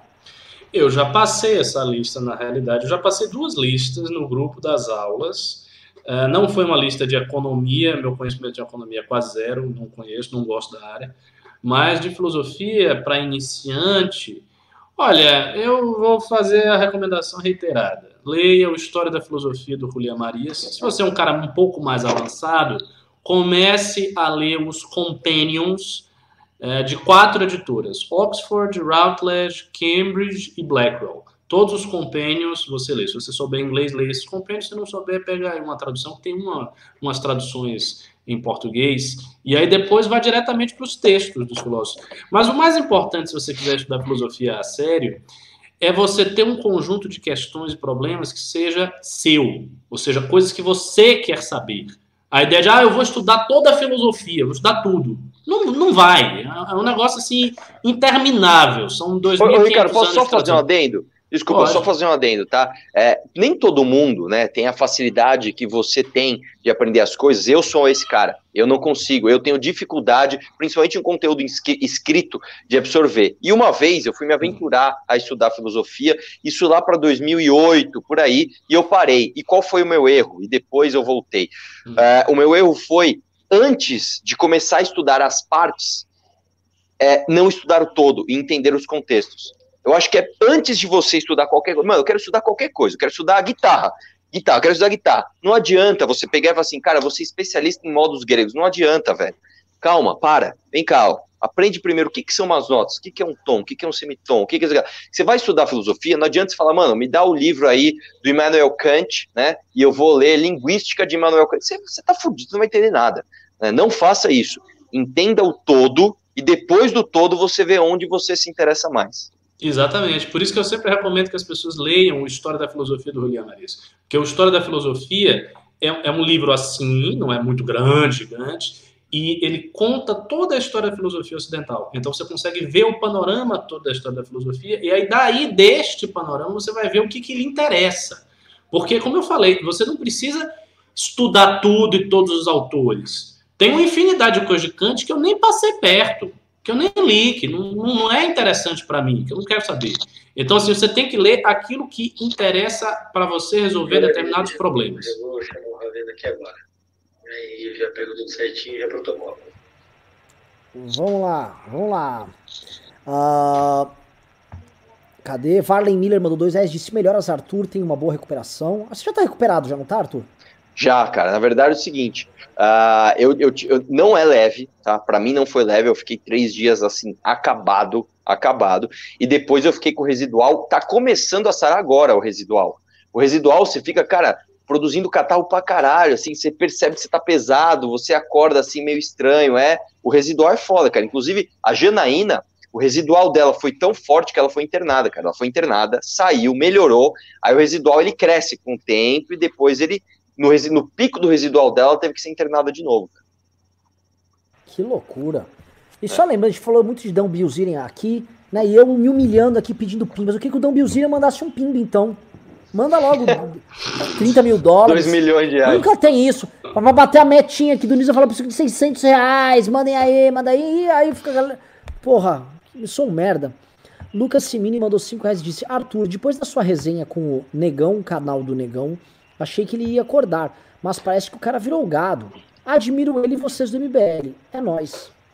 Cara, na verdade é o seguinte, cara, o canal do Negão, ele, ele escolheu, né, é aquela, é aquela, vamos lá, o Negão não é burro, cara, ele não é um retardado, tá, e outra coisa, é, ele é o cara que veio de origem humilde, ele é um cara trabalhador, tudo que ele conquistou, ele conquistou por mérito próprio, mas ele não é aquele coitado que parece, tá, ele não é tão pobre assim, ele não vive numa Kombi, num ferro velho, tá, ele tem o um apartamentinho dele, tem as coisas dele, que, né, que é outra coisa também, mas enfim, o lance é o seguinte, o que o cara está escolhendo fazer, ele está escolhendo, porque os fatos estão na frente, ele está escolhendo se cegar de uma coisa e seguir outro caminho. E aí, você tem duas motivações para fazer isso. A primeira delas foi o que a gente discutiu muito aqui na live passada que eu participei e nessa daqui, que é uma questão emocional. É muito gostoso você falar, caralho, ganhei da esquerda, puta, meu time é uma bosta. Não, não, não, não, não, não. Então o cara não quer desapegar disso.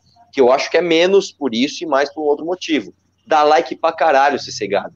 A bolha dos gados, a bolha dos malucos, ela é muito engajada e muito barulhenta. Qualquer coisa, cara, isso não é só com o Bolsonaro.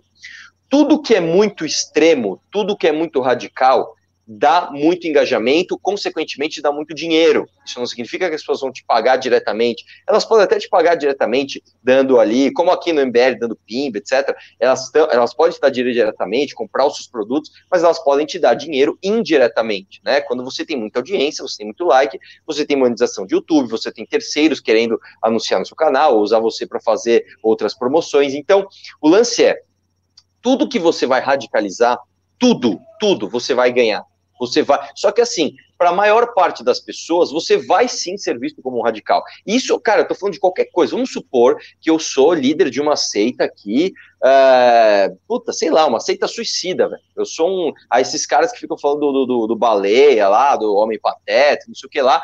Você vai ter pessoas que acreditam tanto na tua tese que eles vão te defender acima de qualquer coisa, e isso engaja, cara. Essas pessoas estão muito engajadas com você. Isso não significa que você está certo, significa que você tem ali muita força dentro de uma bolha. E o bolsonarismo é uma bolha, ponto final, tá? Então, assim, uh, o que acontece com o canal do Negão, eu acho que é isso, cara. Ele escolheu deliberadamente se cegar para fatos e, e, e agir daquela forma. Inclusive, um exercício simples, básico, assim, muito, muito simples mesmo de você fazer é o seguinte: pega qualquer medida do governo Bolsonaro e transporta para o governo do PT. Qual seria a posição do negão nas lives e nos vídeos dele? Com certeza não seria a mesma que ele está fazendo agora. Então, é, isso para mim é, é nítido. Uh, vamos lá. Leandro Keller mandou 50 reais, um pimbaço do Leandro. Disse: Reinaldo Azevedo saiu em defesa da pele e das fake news. Comemorou Nossa. a notícia da retirada massiva de patrocínio de grandes marcas nas redes sociais, que é uma coisa que estão fazendo com o Facebook. Pois, na opinião delas, o discurso de ódio não está sendo combatido o suficiente. Puta que pariu. É aquele momento onde o establishment clássico brasileiro ele também abraça o establishment midiático mainstream. E aí eles entram num romance muito louco, né? É, o, o Reinaldo Azevedo se vê muito como um intelectual cortesão. Existe uma corte, sim, tem uma corte de aristocratas que é o establishment brasileiro. E ele é o cortesão culto que sabe de literatura e de jornalismo que está transitando nesse meio. Isso está muito na cabeça dele. Renata Morelli mandou 50 reais. Disse: Renan, cheguei mais tarde, não sei se você comentou. Fala do vídeo do Kim sobre o absurdo do Bolsonaro mentir sobre a lei Kim. Cabe processo isso. Olha, é. O Kim. A gente comentou já do vídeo do Kim, eu até fiz uma live hoje à tarde sobre isso, Renata. É, cabe processo. É, e o Kim tá fazendo uma coisa muito boa, que o Kim respondeu na hora e tratou ele sobre os termos que tem que ser tratado. Tá, você é um canalha, mentiroso, vagabundo, seu pai. Assim, é, é, naquele nível onde você já chega desmoralizando, porque eles não têm moral para participar do debate público, porque já são uma família de gente suja. E aí eles têm que partir pra mentira absoluta, é mentira descarada. Não é versão. Ah, eu tenho uma versão do fato. Não é uma versão, é uma invenção descarada. Né? E é a forma como, como o Eduardo atua ali. Matarazzo mandou um real, obrigado. Luiz Nagata mandou 10. Disse: Arthur, algumas sugestões para quando você for prefeito: retirar bancas de jornais de calçadas estreitas, revogar as leis inúteis do Kassab e Cidade Limpa e pãozinho por quilo. Vamos lá, cara. Vamos lá. Primeira coisa, pãozinho por quilo. Eu pessoalmente, eu pessoalmente sou contra a intervenção do mercado uh, nessa nesse setor. Eu acredito que, eu acredito que você pode vender do jeito que você quiser. É o que mas, eu acredito. Ricardo, mas pera, Arthur, é, é, hoje é obrigado a ser por quilo e não por unidade.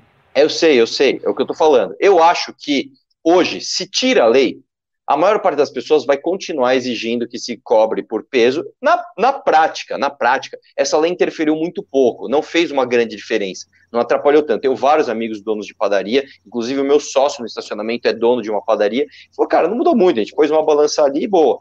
Agora eu acho que o mercado tem que ter liberdade. Se eu quero vender um pãozinho desse tamanho por 50 mil reais e quero o outro meu vizinho quer vender um pão desse tamanho por 300 milhões, por 30 centavos, o é dele, cara. Cada um sabe o preço que faz e cada um sabe o preço que paga no, no, no pãozinho. Se você tá olhando, pô, esse pãozinho tá muito pequeno, cara, é, o máximo que você pode fazer, o máximo que pode fazer é pedir ali para que se informe o peso por quilo.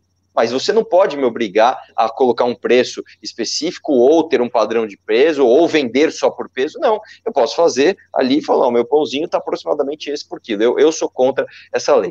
A lei do, de banca de jornal, eu tenho um outro plano para banca de jornal, tá? É, eu tenho um pouco de medo de revelar agora, sinceramente, porque vão copiar. E ah, eu estava conversando, aliás, essa semana eu estava conversando com um amigo meu porque qual que é o grande lance? Só desculpa me estender aqui, é uma coisa rápida. Qual que é o grande lance de banca de jornal? A banca de jornal ela tem uma licença especial da prefeitura para que você venda ali material impresso, etc, etc. O que, que se faz? Você tem que ter não sei quantos por cento da banca ali é, preenchido com isso. Quando você flexibiliza isso, você pode transformar a banca de jornal em várias outras coisas. Eu tenho um amigo pessoal que ele fez o quê? Ele pegou uma banca que estava destruída, atrás da banca, para você ter uma ideia, era uma micro Cracolândia.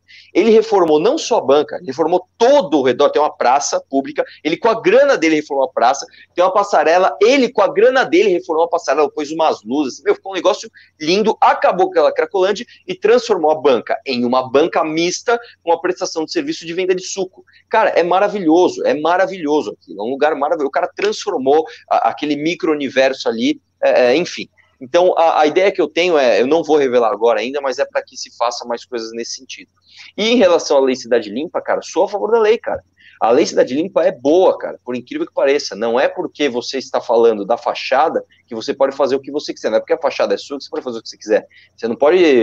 É, a fachada, é, é, é por mais que ela seja privada, ela, ela é patrimônio público. né? Ou seja, é das não é do governo, é das pessoas. Você não pode, por exemplo, pegar um outdoor e colocar um sexo explícito ali. Fala, não, mas oh, o outdoor é meu. Não, você não pode fazer isso.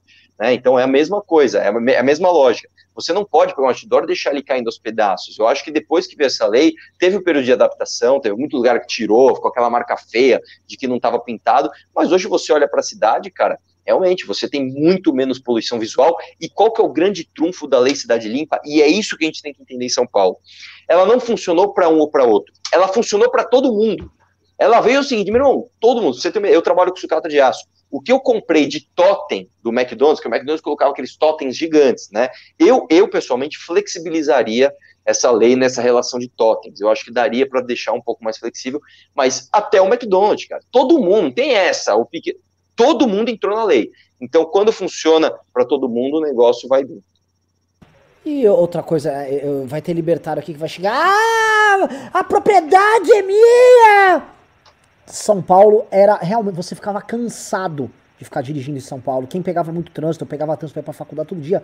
Antes da lei de limpa, você, você via que assim, era, era, um, era porradas de informação, era um meteoro de pegas de informação lá. Compra, bebe, fale, use, seja, leia, vote, não se esqueça, né? Plá, e era Nossa, isso. Nossa, ele citou uma letra da Pit, velho. É. Ele citou uma letra da Pit, velho. Esse filho da puta. Consegui, consegui. Vamos lá. É. O Matarazzo mandou 5 reais. Disse: Arthur, você é minha inspiração política. Me segue no Instagram. Vinícius Matarazzo. Eu Obrigado, sigo velho. no Instagram. Fala pra você, fala pro teu primo aí que vai disputar a eleição pra ele. para ele conversar, sei lá, pra ele, pra ele desistir, pô. muito bom. Fábio foi muito, muito, foi muito verdadeira a sua declaração. É, deixa aí, velho. É. Aí o Corinha vai lá, ô, ô, ô, Você sabe que você não vai ganhar, Desista aí, pô. Não perca seu tempo. Fábio Vale mandou 10 reais e disse: Cuidado, em Vale, a gente falou de uma pessoa que é Vale aí, mandando dinheiro. Vamos falar que a pessoa que fazia a rachadinha no gabinete do, a, do Carluxo tá mandando pra gente.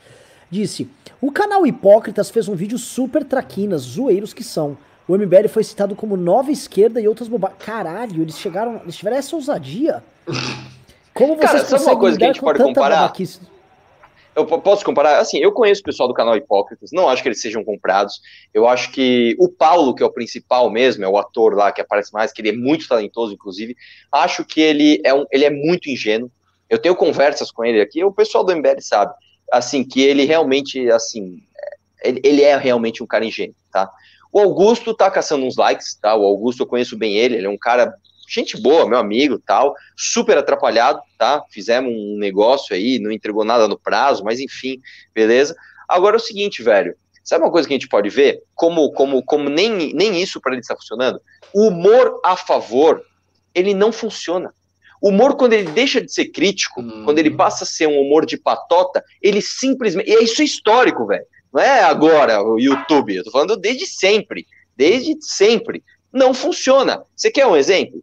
Entra no YouTube agora, coloca André Guedes, entra no YouTube agora e coloca o canal Hipócrita. Vê os views de um, vê os views do outro. Acabou, velho. Hoje o Hipócrita o quê? 50 mil views, 60 mil views num vídeo dos caras? Muito, né? Tem vídeo deles com 18 mil, com 20 mil. Você pega, por exemplo, o canal do André Guedes, que é muito mais difícil de fazer um vídeo, né, que é puta animação, é foda pra caralho de fazer, ele tá batendo de frente com o bolsonarismo, tá tirando sarro na cara dura, e o canal dele tá bem, velho.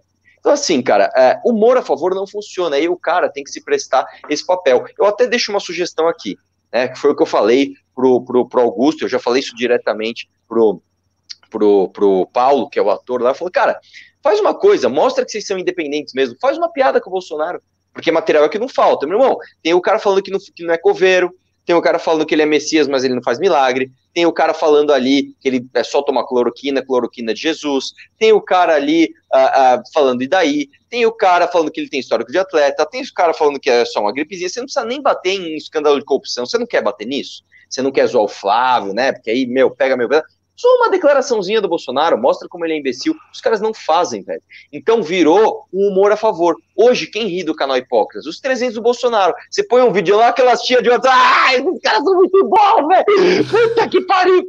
É, não tem graça mais, velho. Não tem graça. Acabou a graça, velho. Acabou a graça. Era melhor eles fazerem um canal sé sério, né? E falar ali, ó, a gente acha que o MBL é nova esquerda. Tá bom, velho. É, é eu, acho que, eu acho que você seria mais honesto e mais é, direto no seu objetivo, né? E talvez até fizesse mais sucesso. É triste ver é que, assim, os caras se tornaram. Como a lógica, a lógica de gado né, a lógica de rebanho dessa turma, ela gosta de um expurgo, né? Até o Flávio Morgenstern falou que é importante expurgar tal. Você atacar as pessoas que, em tese, estavam dentro do campo da direita deles, né? A direita que eles imaginam, é, é, dá mais alcance, mais views do que você bater em alguém da esquerda hoje. Tanto que eles nem perdem mais tempo batendo na esquerda. A última coisa que você vai ver é essa turma, todos eles, é falar da esquerda. Eles só sabem falar das pessoas do campo da direita ou de centro, porque a, a, lógica para eles é a lógica da traição, do Judas, a lógica do expurgo. E, e, a gente percebe que é uma escolha mercadológica e não é uma escolha artística. Escolha assim, eu vou agradar esse nicho, se eu bato no MBL, é uma forma de eu mostrar que eu estou muito fiel aqui no nicho. E é isso que eles estão fazendo, uma escolha mercadológica Sim. que eu acho que é uma escolha sem hombridade, porque ano passado esses caras ficavam participando dos congressos do MBL e, ah, divulga aí nosso teatro tal. Então, assim, quando o cara tem uma relação que você imagina que, pô, são pessoas que têm uma ética na relação pessoal, Beleza. Aí não, eles viram a chave aqui, não, não, agora eu preciso ganhar dinheiro e views atacando o MBL. Tá? Negócio de bobo. Negócio bobo. E assim, eles não entendem um detalhe também, tá? Eles não geram, igual o Constantino, eles não geram danos pro MBL fazendo isso. Eles mostram cada vez mais para as pessoas que o MBL tá dialogando, os não fanáticos, que o MBL não pertence ao nicho de fanáticos. É como se ficasse o PT. O MBL não é comunista, MBL. Tá bom. Vocês não são petistas, ok. Vocês não estão com o presidente Lula, eu sei. É isso. Tá bom? É, então, deixa eu só fazer um adendo aqui, aproveitando, né? Que eu, eu nunca falei desse cara publicamente, falo a primeira vez. Fala o Flávio Morgenstern aqui um negócio. Quando o Flávio Morgenstern ele tomou um processo, ele perdeu, eu mandei mensagem para ele, eu tenho esses prints até hoje, né? Ele falou, ele me agradecendo, puta, tu é um puta parceiro, precisa de alguma coisa, você, né? É, encontrei ele, inclusive, no Fórum Conservador, lá que fizeram, com a foto do Bolsonaro atrás, que eu fui lá, eu fui num fórum conservador, com a foto do Bolsonaro atrás, peguei o microfone e falei mal do Bolsonaro, e fui aplaudido, tá? E fui aplaudido. Detalhe, eu falei depois do Olavo de Carvalho da Carla Zambelli. Falou Olavo de Carvalho, falou a Carla Zambelli, e ela falou, eu vou defender o Bolsonaro até quando ele estiver errado, eu peguei o microfone e falei, eu discordo disso tudo não vou bater palma pro Olavo, não vou defender o Bolsonaro quando estiver errado, e quando vou, e é de novo, quando um bolsominion para e ouve você cinco minutos, o cara, ele, por dentro, ele faz assim, pode crer, mano, puta. No dia eu fui aplaudido, tá? E o que acontece é o seguinte, é, encontrei lá tal. O que acontece com o Flávio Morgenstern, cara, e essa é uma coisa que eu pessoalmente me incomodo, é, eu, eu, eu, eu tenho pouquíssimos títulos acadêmicos. Eu sou formado, né? Eu estudei engenharia química, sou formado em outra área, mas beleza, nem, nem divulgo isso, né? Agora é o seguinte, cara, é, eu não pago de intelectual. Né? O Renan não paga de intelectual. É, é, é, é o Ricardo ele é um intelectual. Né? Agora você pega o Flávio Morgenstern, que ele, ele fala que ele é o cara mais culto do mundo, que ele é foda pra caralho. Qual é o título acadêmico? Imagina que esse cara vem te pedir emprego. Ele vai pôr no currículo o quê? Ele não tem Nada. Zero. Ele não tem. Ele vai ter que colocar, li esses livros e pôr uma lista de livros que ele leu. Porque ele não passou por provas, ele não passou por isso. Então, de novo, eu, pessoalmente, não optei por seguir uma carreira acadêmica. Eu não acho que isso é o essencial para que eu faça o meu trabalho bem feito. Mas eu jamais desprezo. E eu jamais me coloco acima de quem fez. Eu nunca vou chegar num cara que fez doutorado em física quântica e falar, olha, cara, eu entendo mais de física quântica que você porque eu li aquilo. Não, cara. Pô, respeito. A gente pode discordar, mas eu respeito o trajeto que você. Eu vou dar um exemplo aqui, ó. Professor Ricardo Felício, aquele cara que diz que não existe aquecimento global, que não sei o que lá. Eu discordo completamente da visão dele. Eu não acho que é tudo uma invenção da grande mídia, eu não acho. Mas eu respeito o cara, porque ele realmente passou por toda a academia, ele fez as provas, ele passou, ele tem estudos, ele tem uma tese. Eu discordo, mas eu respeito o cara. Então eu acho um pouco arrogante você bater no peito que, pô, eu sou um intelectual foda e eu não preciso de academia, a academia tá pra. Então, pelaí, velho. Então, desculpa, cara. Eu, eu desculpa. Eu só queria usar esse espacinho para colocar essa. apontar isso. É, enfim, é outro que era amigo nosso, inclusive em 2015 a gente contratou ele para dar aulas pra gente de filosofia. Ah, foi? Quase é mesmo? Sabe. Eu não sabia ele... disso, não. Mas ele foi, foi no congresso foi, do MBL, eu lembro dele, do Borges, no congresso do MBL. Não, e ele, ele, ele entende, duas, não tô falando que ele não entende. Duas ou três vezes. Mas o lance, assim, é, é, Enfim, não vou ficar falando aqui, mas é, Ele adora ficar atacando a gente. Alguma vez ele encontrou o Pavinato num, num debate lá na, lá na Jovem Pan, ele ficou mal com o Pavinato. Parecia uma criança do lado. Varley Miller mandou dois reais disse, e o Josias de Souza falando sobre o cocô hoje? Pô, mano, o programa tá tão bom, agora só tá falando, é um pior que o outro aqui. É, mas foi zoado mesmo, não sei se vocês viram ali, foi, foi cômico. Rafael Castro Stephanie mandou 5 reais e disse: Ô Renan, não acha que levantar tags em todas as lives e engajar mais nas redes não iria ajudar mais no alcance de vocês? 20 anos de curso, pô. É... O que, que é 20 anos de curso, pô? Não sei. Porra, caralho, a referência do Tropa de Elite, quando o cara tá sem bandoleira. 20 anos de curso, pô, não pôs a bandoleira? Ah, não sabia, não sabia. Ah, pois é, mas botar hashtag em live ajuda? Não sabia não. Nem eu. At- Atílio José mandou 5 reais e disse: as universidades serem dominadas pela esquerda não tem a ver com a recusa da ciência por parte da direita barulhenta? Não. Não, mas isso é muito recente. Isso é muito Esse, recente. exatamente. Esse processo é muito antigo, muito profundo, tem décadas isso aí, então não dá para você atribuir. Agora, realmente, no Brasil, tem uma coisa particular que o Arthur até tocou aí. O pessoal Olavete, por- pelo fato do Olavo não ser um acadêmico, o Olavo é um filósofo e é um escritor, indiscutivelmente, mas ele não é um acadêmico, nu- nunca frequentou, não, não é a praia dele. E ele desenvolveu um discurso anti-acadêmico muito forte, muito excessivo, exacerbado, a ponto de dizer ah, a universidade não serve para nada, né? pega todas as universidades e fecha, só tem maconheiro e, e vagabunda e fecha essa merda toda. Isso foi introjetado pela direita brasileira como um todo. Então, muita gente conservadora quer fazer, quer produzir alguma coisa, mas não quer saber da universidade. Ah, não, na universidade eu não gosto, na universidade não tem nada, e nem sabe o que, que tem ou deixa de ter na universidade. As pessoas não sabem. As pessoas acham, por exemplo, que filosofia é o seguinte, é doutrinação marxista. Você vai fazer um curso de filosofia, você senta lá, aí ó, a grade é assim, leninismo 1, leninismo 2, stalinismo, marxismo, pós-marxismo, e não é. E não é, isso é invenção. Eu vou dizer, eu fiz filosofia. Fiz, sou formado em filosofia. Eu não, eu não vi Marx em nenhum momento. E eu diretamente não vi Marx em nenhum momento. Eu tive aula com um professor marxista, mas ele falou sobre Descartes.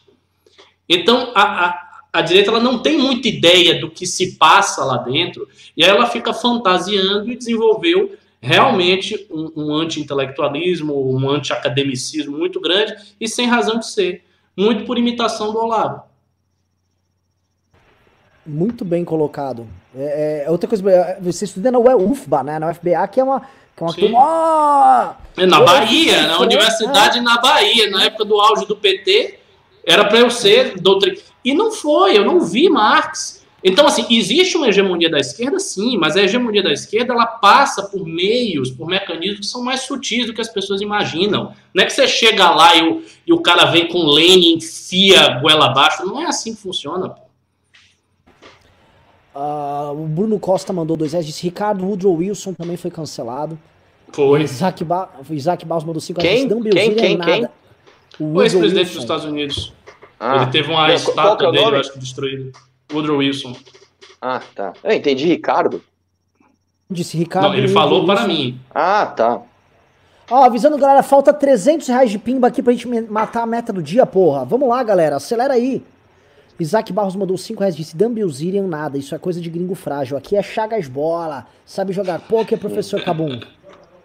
Não, não sei. Professor Cabum. É, meu apelido aí. Essa é muito boa. Bruno BR mandou 20 reais, disse a outra possibilidade de resposta, autocracia. Aconteceu na Rússia, inclusive no dia de hoje. Aconteceu na China, aconteceu na Turquia, aconteceu na Hungria. Vai ocorrer em outros lugares. A autocracia como resposta às confusões da, da- das democracias liberais, Ricardo. Eu acho que não segura do mesmo jeito. Acho que não segura do mesmo jeito, com exceção da China. O, o- caso da China é um caso muito particular. Ela tem que ser analisada separadamente de todo o resto. Até porque o que está rolando na China não é um movimento neopopulista do jeito que colocou Erdogan no poder e colocou o Putin no poder. O que acontece na China é diferente. Você tem uma continuidade histórica desde 1949 do mesmo partido, do Partido Comunista Chinês, que, que consolidou ali uma versão é, de totalitarismo tecnológico. Então, a parada da China é separada. Os outros, eu não acho que segura o suficiente. Tenta, há uma tentativa de segurar algumas coisas, mas não, não vejo com essa força, não. No caso da Turquia, também a análise tem que ser um pouco diferenciada, porque a Turquia é islâmica.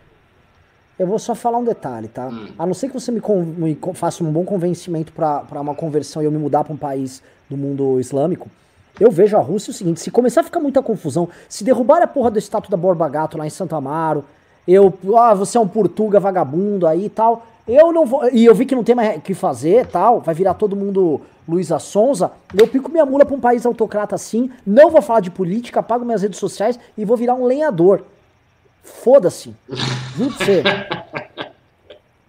Luca Radit, é, é que o meu irmão sempre fala, ah, quer saber qualquer coisa, eu vou virar um agricultor em Portugal. Eu falei, Portugal tá ferrado.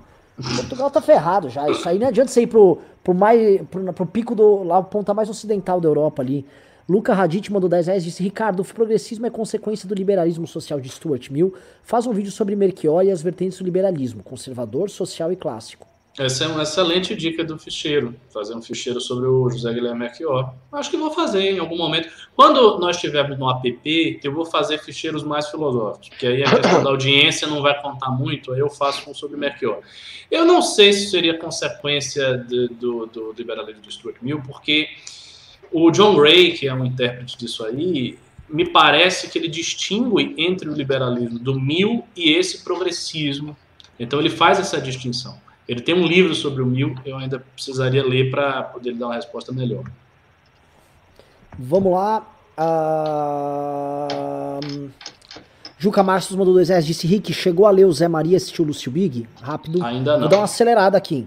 Cláudio Santos mandou 5 reais. Disse: O antipetismo torna mais difícil convencer o Bolsominion que o Bolsonaro é igual ao PT. Torna mais difícil convencer um Bolsominion que o Bolsonaro é igual ao PT. A família... Também, mas pode ser uma, uma oportunidade de você mostrar, cara, você, cara, a gente fez no panômetro um quadro, né? Até o Ferreira fez um vídeo que é petista ou bolsonarista. Quando você começa a mostrar semelhanças, talvez o cara ele, ele, ele torça o nariz. Então acho que é importante, né, mostrar isso daí. AGW mandou 14,90. Disse: Precisamos iniciar as prévias da direito urgente. Vai rolar ano que vem. Tô andando com isso. MDC Tube mandou 18,90. Disse: Politicamente correto castrou a música, em especial o rock. O, rock brasileiro. Hoje em dia o artista não pode cometer o pecado de ser liberal. Mas ninguém no rock brasileiro era liberal antigamente. Liberal político, liberal. É, liberal essa político. é é achar, né? Meio, meio É. loucaço, assim. É. Essa nunca foi uma característica da- do rock. O rock sempre foi uma expressão de contracultura. Naldo Santos mandou 5 reais e diz: politicamente correta é uma pauta política e é usada para fazer a cabeça feminina do LGBT, que é mais influenciável por pautas ditas de boa ação. Ah, Flávio Amado mandou 5 reais e disse: O Mandetta foi ao canal do Vini e deu excelente entrevista. Citou em tom de brincadeira uma possível chapa Moro-Mandetta. O que vocês acham? É uma Não chapa muito poderosa. Hã? Eu não, Não, sei eu não acredito que cara? aconteceria, não. Você acha? Por quê? Eu acho possível. Agora eu vou falar um negócio, cara. Eu acho o Mandetta o candidato melhor do que o Moro. Melhor no ponto de vista. Eu não sei o passado dele, a gente o cara tem um escândalo e tal. É, calma, calma, calma, calma, calma, calma. Os caras vão recortar isso e não tá entendendo. Não significa que a gente concorda mais com o Mandetta ou mais com o Moro, mesmo porque são duas caixas pretas, né? A gente não sabe ainda exatamente o que cada um faz. Eu concordo com o que você está falando, mas explica o que é ser um melhor candidato. É, é, vamos, É, vamos supor que você é uma agência de marketing. Qual dos dois você escolhe? É isso que ele está É querendo dizer. exatamente isso. Eu ia fazer essa ressalva, tudo perfeito. O Mandetta se comunica muito melhor, ele é muito mais expressivo e ele gera mais empatia e conexão com as pessoas nas falas dele. Não à toa, presta atenção, o Mandetta não era conhecido. Deram um microfone pro Mandetta para ser ministro da educação, as pessoas se apaixonaram pelo Mandetta. Ministro da Educação, Ministro da Saúde. As pessoas adoraram. Pô, o Mandetta tá cuidando do caso, o Mandetta fala de uma maneira. O o Mandetta, ele tem um lance caipira, que os brasileiros adoram o lance caipira, que mostra uma autenticidade, misturada com zelo, cuidado, conhecimento de causa. Isso tudo gerou um mix que quando você colocava aquilo em, em contraste com o Bolsonaro, você falava, puta, deixa com o Mandetta. E, e ainda foi alvo de uma traição, né, uma perseguição do presidente da República. Então, tudo isso condensou o Mandetta num personagem muito interessante, que é mais expressivo. Então, como produto político, acho que o Mandetta... E- e tem mais. O Mandetta, talvez, ele enfrente menos resistência da esquerda moderada. Tem essa também. Porque o Moro, ele enfrenta a resistência de todas, qualquer pessoa identificada com a esquerda. Ah, enquanto que o Mandetta talvez não. Né? Tem isso também, isso conta em pesquisa. Né? Aí se o cara dá uma sinalizadinha para a esquerda, aí que puta que pariu. Aí, aí ele ganha esse- o coração desse pessoalzinho carente também. Vamos lá. É... Um dia sem ódio, um dia vão mandou 5 reais disse. Politicamente correto é chato, mas os conservinha também são. Só ver essa galera chorando porque tem, porque tem a bandeira gay no The Last of Us. Não, mas pra caralho. Mano, eu, eu vou te falar, esse, é, o Reacinha, ele é chato pra caralho. Moralista, babaca, otário, patrulheiro. E, o, o Reacinha é um bosta. Eu, mano, eu vou te falar, na escola, quando eu tava ali, eu nem sabia o que era direita e esquerda, mas eu me considerava de esquerda porque eu achava esses reacinha tudo uns bosta. Eu acho ridículo, cara, isso. Ridículo isso. Então, cara, eles também são, com certeza. Vamos lá, um dia. Ah, um dia assim, a gente mandou mais dois, e disse: ou vocês em 17 porque tinha pinto no museu. Zoando a gente lá do. É, enfim, depois fica para depois. Ciência da Informação do 666 disse uma crítica falhas que podem ser exploradas quando vocês falam sobre arte e comportamento. Minoria do argumento, mas pode ser explorado. Ele continua o seguinte: exemplo, Ricardo, a música tem obscenidade em quase todos os estilos. Eu até tinha uma palestra na faculdade comparando funk, samba e metal. E ele continua. Outro exemplo, Arthur falhou feio em muitos pontos no vídeo em que fez interpretando a música do Mano Brown. Esses argumentos não têm espaço na periferia. E é isso. Ah, eu vou ler todos dele, que ele mandou mais. Ele disse: Arthur, tu perdeu a chance de citar quando a Xuxa teve um programa nos Estados Unidos. O programa foi massacrado por pensadores vendo o doc do Meteoro Brasil e matou. Baseado na liberdade individual, não seria interessante ressaltar que há liberdade no movimento anti-Dambi, Zerian e nas decisões das mulheres com ele? Condense... Cara, muito boa pergunta. Vou começar no, no, no, pelo final. Óbvio que é a liberdade, né? A liberdade ela engloba, inclusive, você ser hipócrita. Né? Eu posso, eu posso ser hipócrita. Eu posso falar, eu acho ridículo quem usa blusa azul e tô com uma blusa azul. Então, faz parte da liberdade você ser um hipócrita e faz parte da liberdade você expor a hipocrisia alheia. Então é isso que eu estou fazendo, eu estou expondo a hipocrisia desse pessoal que tem um falso padrão de julgamento do que é arte, do que não é, do que pode e do que não pode. Agora é o seguinte, vamos lá. Você falou que há obscenidade em quase todas as músicas. Ok, cara, a quantidade importa e a maneira como é feita importa. O problema do funk, da obscenidade do funk, não é só que ele é extremamente direto. O cara fala literalmente, né? Tipo, ah, vai dar buceta, senta cucu na minha vara. Tipo assim, mano, tá ligado? Tem, tem música, se você pegar música do Lu Santos, que fala ali, né? De um jeito que, obviamente, ele tá falando de sexo, né? É, né? Tipo assim, ah, só, só gosto com você, o quê? Adivinha o quê? Ele tá falando do quê? De conversar sobre é, Platão? Não, né, velho? Só que assim, é, é, além da, da obscenidade direta, você tem também um outro quesito que é, de fato, ser um lixo musical. Aquilo é um lixo musical, aquilo não tem né, nenhuma dificuldade técnica para ser feita, aquilo não tem nenhum tipo de inovação, aquilo, nada, aquilo não tem nada. Aquilo tem literalmente, e aí a gente chega num negócio, a venda do lifestyle funk. O cara ele não é talentoso, ele não sabe cantar, ele não sabe compor música, ele não sabe fazer nada. Ele vende um lifestyle que é interessante não só para o Brasil. O funk estourou não é no Brasil, é no mundo inteiro. E por quê? Porque tem aquela questão, e aí, e aí, cara, eu vou falar um negócio bem polêmico aqui. Tem aquela questão, a gente estava até discutindo hoje isso no grupo, do safari humano. É legal para uma sueca nossa, olha esses faveladinhos daquele país que só tem macaco, olha as musiquinhas dele, que legal. É de rebolar o rabo, vamos dançar. Ai, que da hora, é isso. Ninguém tá olhando, porque fala, puta talentoso. Então, o cara pegou ali, né, até o modo jônio e colocou uma quinta diminuta que mudou, puta que gênio. Não, não é isso, velho. Não é isso. É literalmente isso aqui, meu irmão. Olha como esses caras são esquisitinhos, mano. O cara tatuou a cara, pintou o cabelo de azul, fica rebolando num Camaro. Os caras acham que Camaro é carro, tá ligado? Que da hora. É isso, é isso, é isso. Tá ligado? Então, assim, é, não, não, não sinto orgulho porque o funk quebrou barreiras né? Você está sendo visto como um macaco num zoológico. Olha como ele taca cocô no amigo, mano. Esses macacos são muito loucos, né? É isso, velho. É literalmente isso. É, é, é, isso dava um programa inteiro pra gente tratar desse problema, que é o Sim. problema da, da indústria cultural. Porque é, o, o, o, colega, o, quem mandou o Pimba aí, esqueci o nome dele, é o, a, o Ciência da Computação.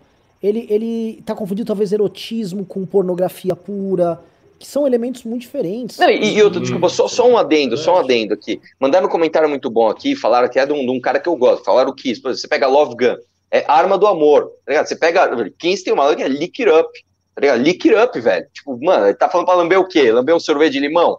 Então, assim, você pega, cara, a música do Raimundos, genial, velho, genial, né? Pega a boneca e bota ela de pé, me lambe, caralho, velho. É, só que o jeito é tudo, velho.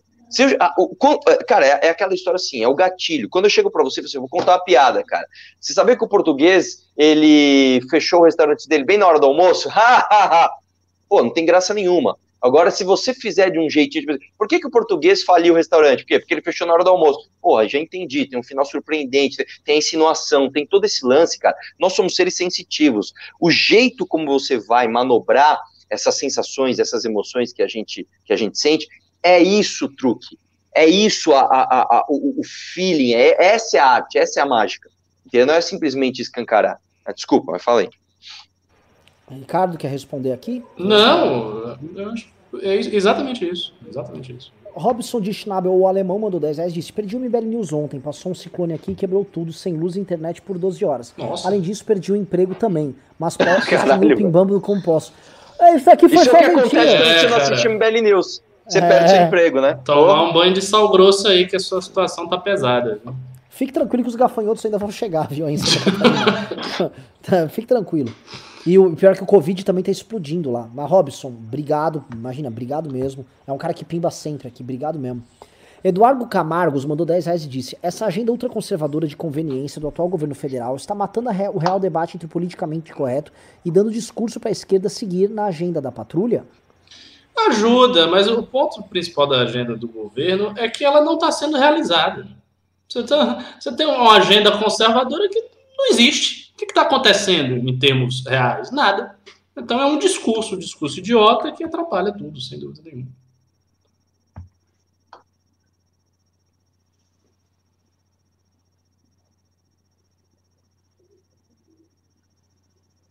Tá, tá Microfone, né? mudo, tá mudo. Tá É, desculpa. Alan mandou 21 reais e disse: Dan não lucrou com poker. Ele inventou isso para esconder que o dinheiro dele é sujo e do pai. Poker é um jogo 100% matemático e estratégico que demanda muita disciplina. Sua visão do poker parece ser meio ultrapassada e preconceituosa. Eu não tenho visão nenhuma do poker. Eu, eu até acho Eu acho que é a visão do Dan Bilzerian, não? É. É. É. que a gente não sabe qual é a visão dele do poker. Naldo Santos mandou dois reais e disse: Arthur, você acompanha a Superliga de vôlei? Não, eu não acompanho quase nenhum esporte, eu pratico. Uh. Uh!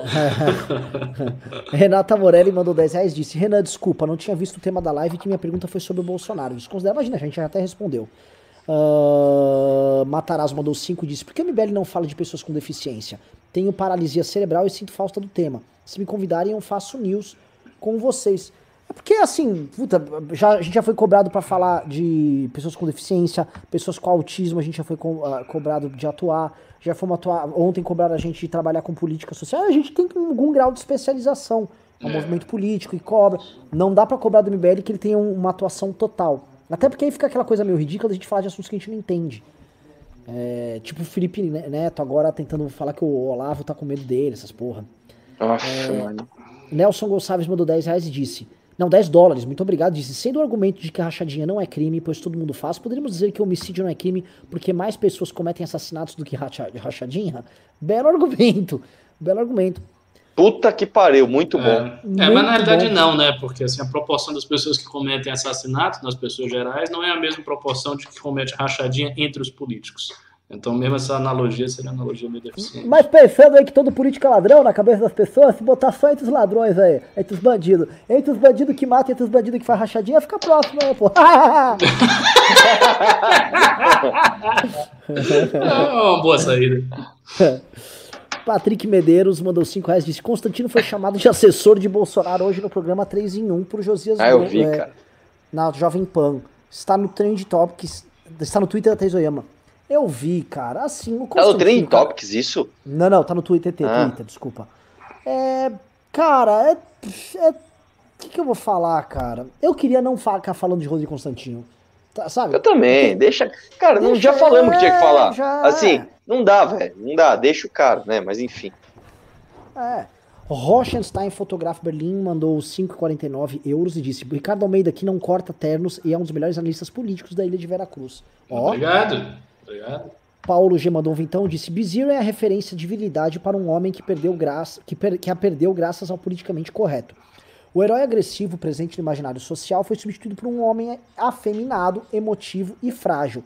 Se aproveita dessa cura. Eu não sei, tá? Se Eu é discordo. isso só. Eu discordo. A, a gente tem vários tipos de perfis de herói na história da humanidade que não representam um, um cara boladão, ah, esse cara aí. Não, e, isso aí- e- e- Nossa. Eu discordo totalmente porque eu não acho que a patrulha do politicamente correto conseguiu furar uma bolha e conseguiu ser predominante. Eu não acho isso. As pessoas ainda acham ridículo. Cara, você quer um exemplo? Você pega, por exemplo, aquela banda lá, como é que é mesmo, Renan? A gente sempre zoa, cara, que é Sorry, I can't be perfect. Perfect, Simple Plan. Simple Plan. Você pega Restart, esses caras, eles nunca conseguiram ser referência de jovem.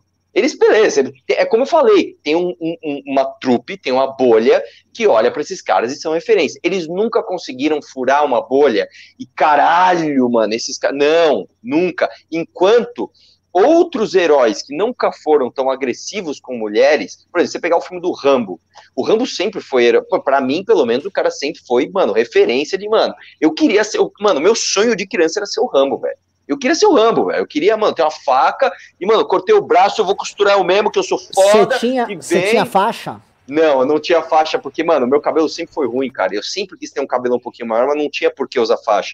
Mas o meu sonho era ser o Rambo. Tipo, mano, vem pra cima, tá, tá, tá, tá, tá, tá, esse fortão e pá.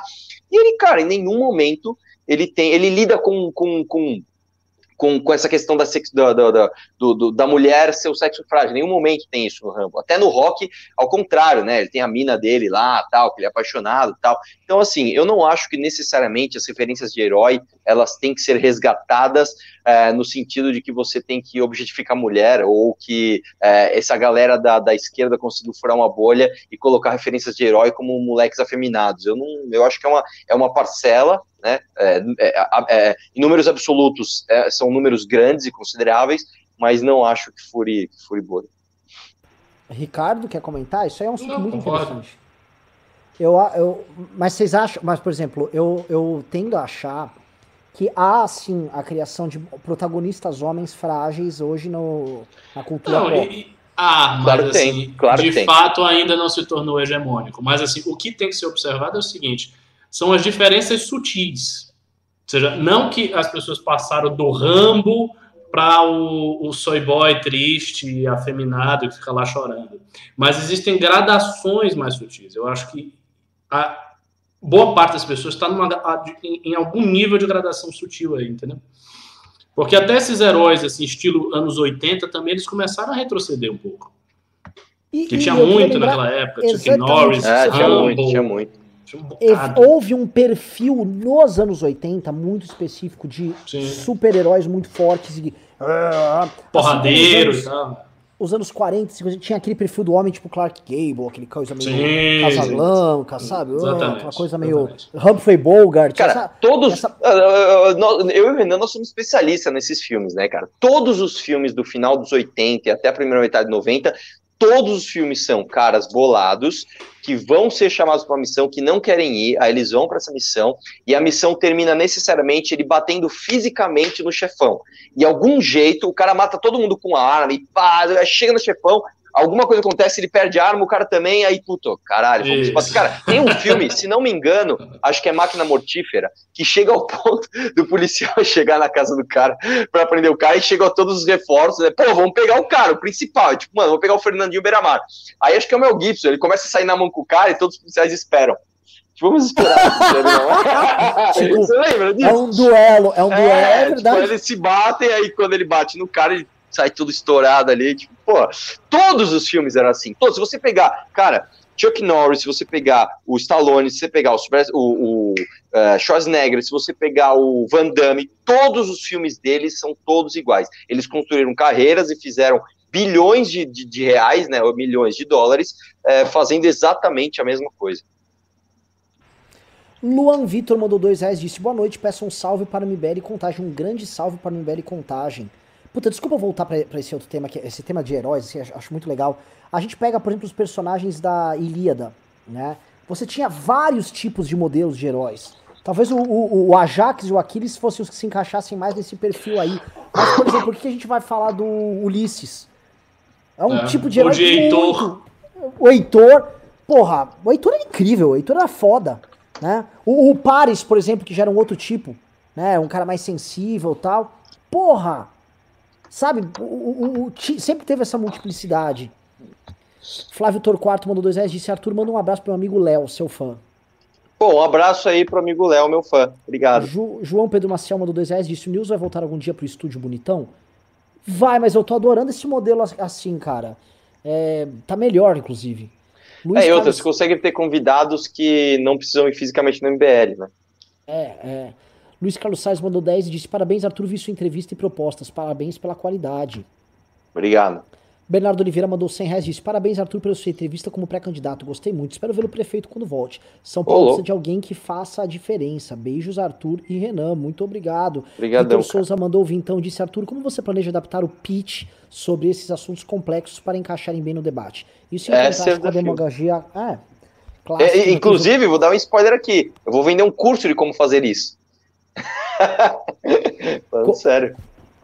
Este é o Arthur. Ah, Estevão Felipe Oliveira mandou dois reais e disse: esqueceram o nosso herói Chagas Bola. É que eu não fiz propaganda do Chagas Bola hoje porque. É, Da não onde tô- veio o Chagas Bola, velho? Ah, você quer que. eu- Pô, você não sabe? É o seguinte, explicar. Rápido, vai lá. Tá, vou, vou- vou ser bem rápido, tá? Ah, havia um cara que é, ele, ele foi candidato a vereador em 2016 pelo PSC, partido do Flávio Bolsonaro, e foi candidato depois a deputado federal pelo PSL, tá? Ele é da turma. Ele é um policial que ele diz que tem trabalhos com jiu-jitsu na favela e tal. Ele é o Chagas Bola! E ele tem uma empresa de, de segurança patrimonial, de vigilantes e tal, no Rio de Janeiro e tal. E ele tinha, todo mundo cha- chamou atenção muito sobre o Chagas Bola, que ele também é PM que ele tinha, ele declarou 380 mil reais em dinheiro em cash, né? Falou, mas o que, que o policial tem 380 mil reais em cash e declarou ali na campanha? Todo mundo achou isso muito estranho, né? Que que acontece? Ele, porra, ligado ainda ao Flávio, que é o cara da rachadinha, né? Que só operava dinheiro, era dinheiro em cash andando pra lá e pra cá tal. Ele era muito próximo de todos, ele era da mesma turma, fez campanha com o Flávio chamando tal. Resultado, ficou isso, isso foi comentado na época das eleições do Chagas Bolas, mas agora quando pegaram lá no cativeiro do, do Queiroz, o Queiroz, tinha um cartão de visita do Chagas Bola lá nas coisas do Queiroz. Aí todo mundo falou, que relação o Chagas Bola tem aí com o Queiroz? Sabe que o Chagas Bola era um operador? Só que quando o que aconteceu que virou piada? Eu fui ler a matéria, eu não sabia da existência do Chagas Bola. Não, eu vi, esse vídeo eu vi. Puta, maravilhoso, você não consegue conter a risada. É, que começo, É, como é muito é? bom, cara. E o nome, como é que o cara chama Chagas Bola? É o puta nome do. Meu, meu irmão, chama o Chagas Bola, o gato net cortou. Tiro no pé do vagabundo. Aí pá! Aí pegou. A galera no chat só gosta do Chagas Bola. Hoje o Chagas Bola é ele e o Tratores Teixeira. Vamos ver a E- foto do Chagas Bola na internet. Porra, ah, se fosse o Júnior que estivesse fazendo news aqui, é, tipo, a gente põe imagens do Chagas Bola. Hoje eu tava falando de Dan Bilzerian e o Júnior. aqui, ó, Pimbaço Chagas Bola. Ah. o o, o Júnior hoje fez uma montagem que, em vez de ser o Dan Bilzerian com as, com as modelos, era o Chagas Bola. Não, e o, Cha- e o e o Chagas Bola ele é influente nos partidos, porque no PSC o número dele era 20 mil, é o melhor número que tem, e no PSL era 1707. Sim, não, não. O, o Chagas Bola é primeiro ou segundo suplente lá no PSL do Rio. É capaz de cair um cara aqui, cair um cara ali, o Chagas Bola vira deputado federal. Nossa, velho, É. Chagas Bola nele. Henrico Marquezine mandou 5 reais e disse: e o renda básica do Guedes agora no pós-pandemia? Oportunismo? O MBL vai apoiar, já que quem sempre defendeu isso, citando o Milton Friedman. É uma bela pergunta, porque o, assim, o que o, o- o Guedes está querendo fazer é mudar o nome do Bolsa Família para trazer para o governo Bolsonaro isso, e ele disse que quer ampliar para algumas pessoas informais que já foram atingidas aqui no Corona Voucher, né? Obviamente que ele vai ter um limite orçamentário. Se isso virar uma, uma tipo assim, eles querendo distribuir dinheiro e estourar as contas públicas por causa disso, a gente vai se opor.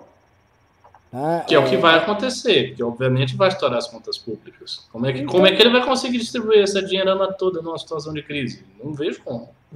Lembrando que o fato de o Friedman falar que ele prefere isso enquanto uma espécie de imposto de renda negativo não significa que o Friedman defendesse que você queimasse dinheiro, rasgasse dinheiro. Ah, lógico. Priscila Gonçalves mandou 10 reais e disse: Arthur, pelo amor de Deus, se for eleito, acabe com a interdição aos domingos da Vinda Paulista. Moro aqui e é um inferno. Acho que ele não pode falar em propostas aqui, tá? É, eu não posso.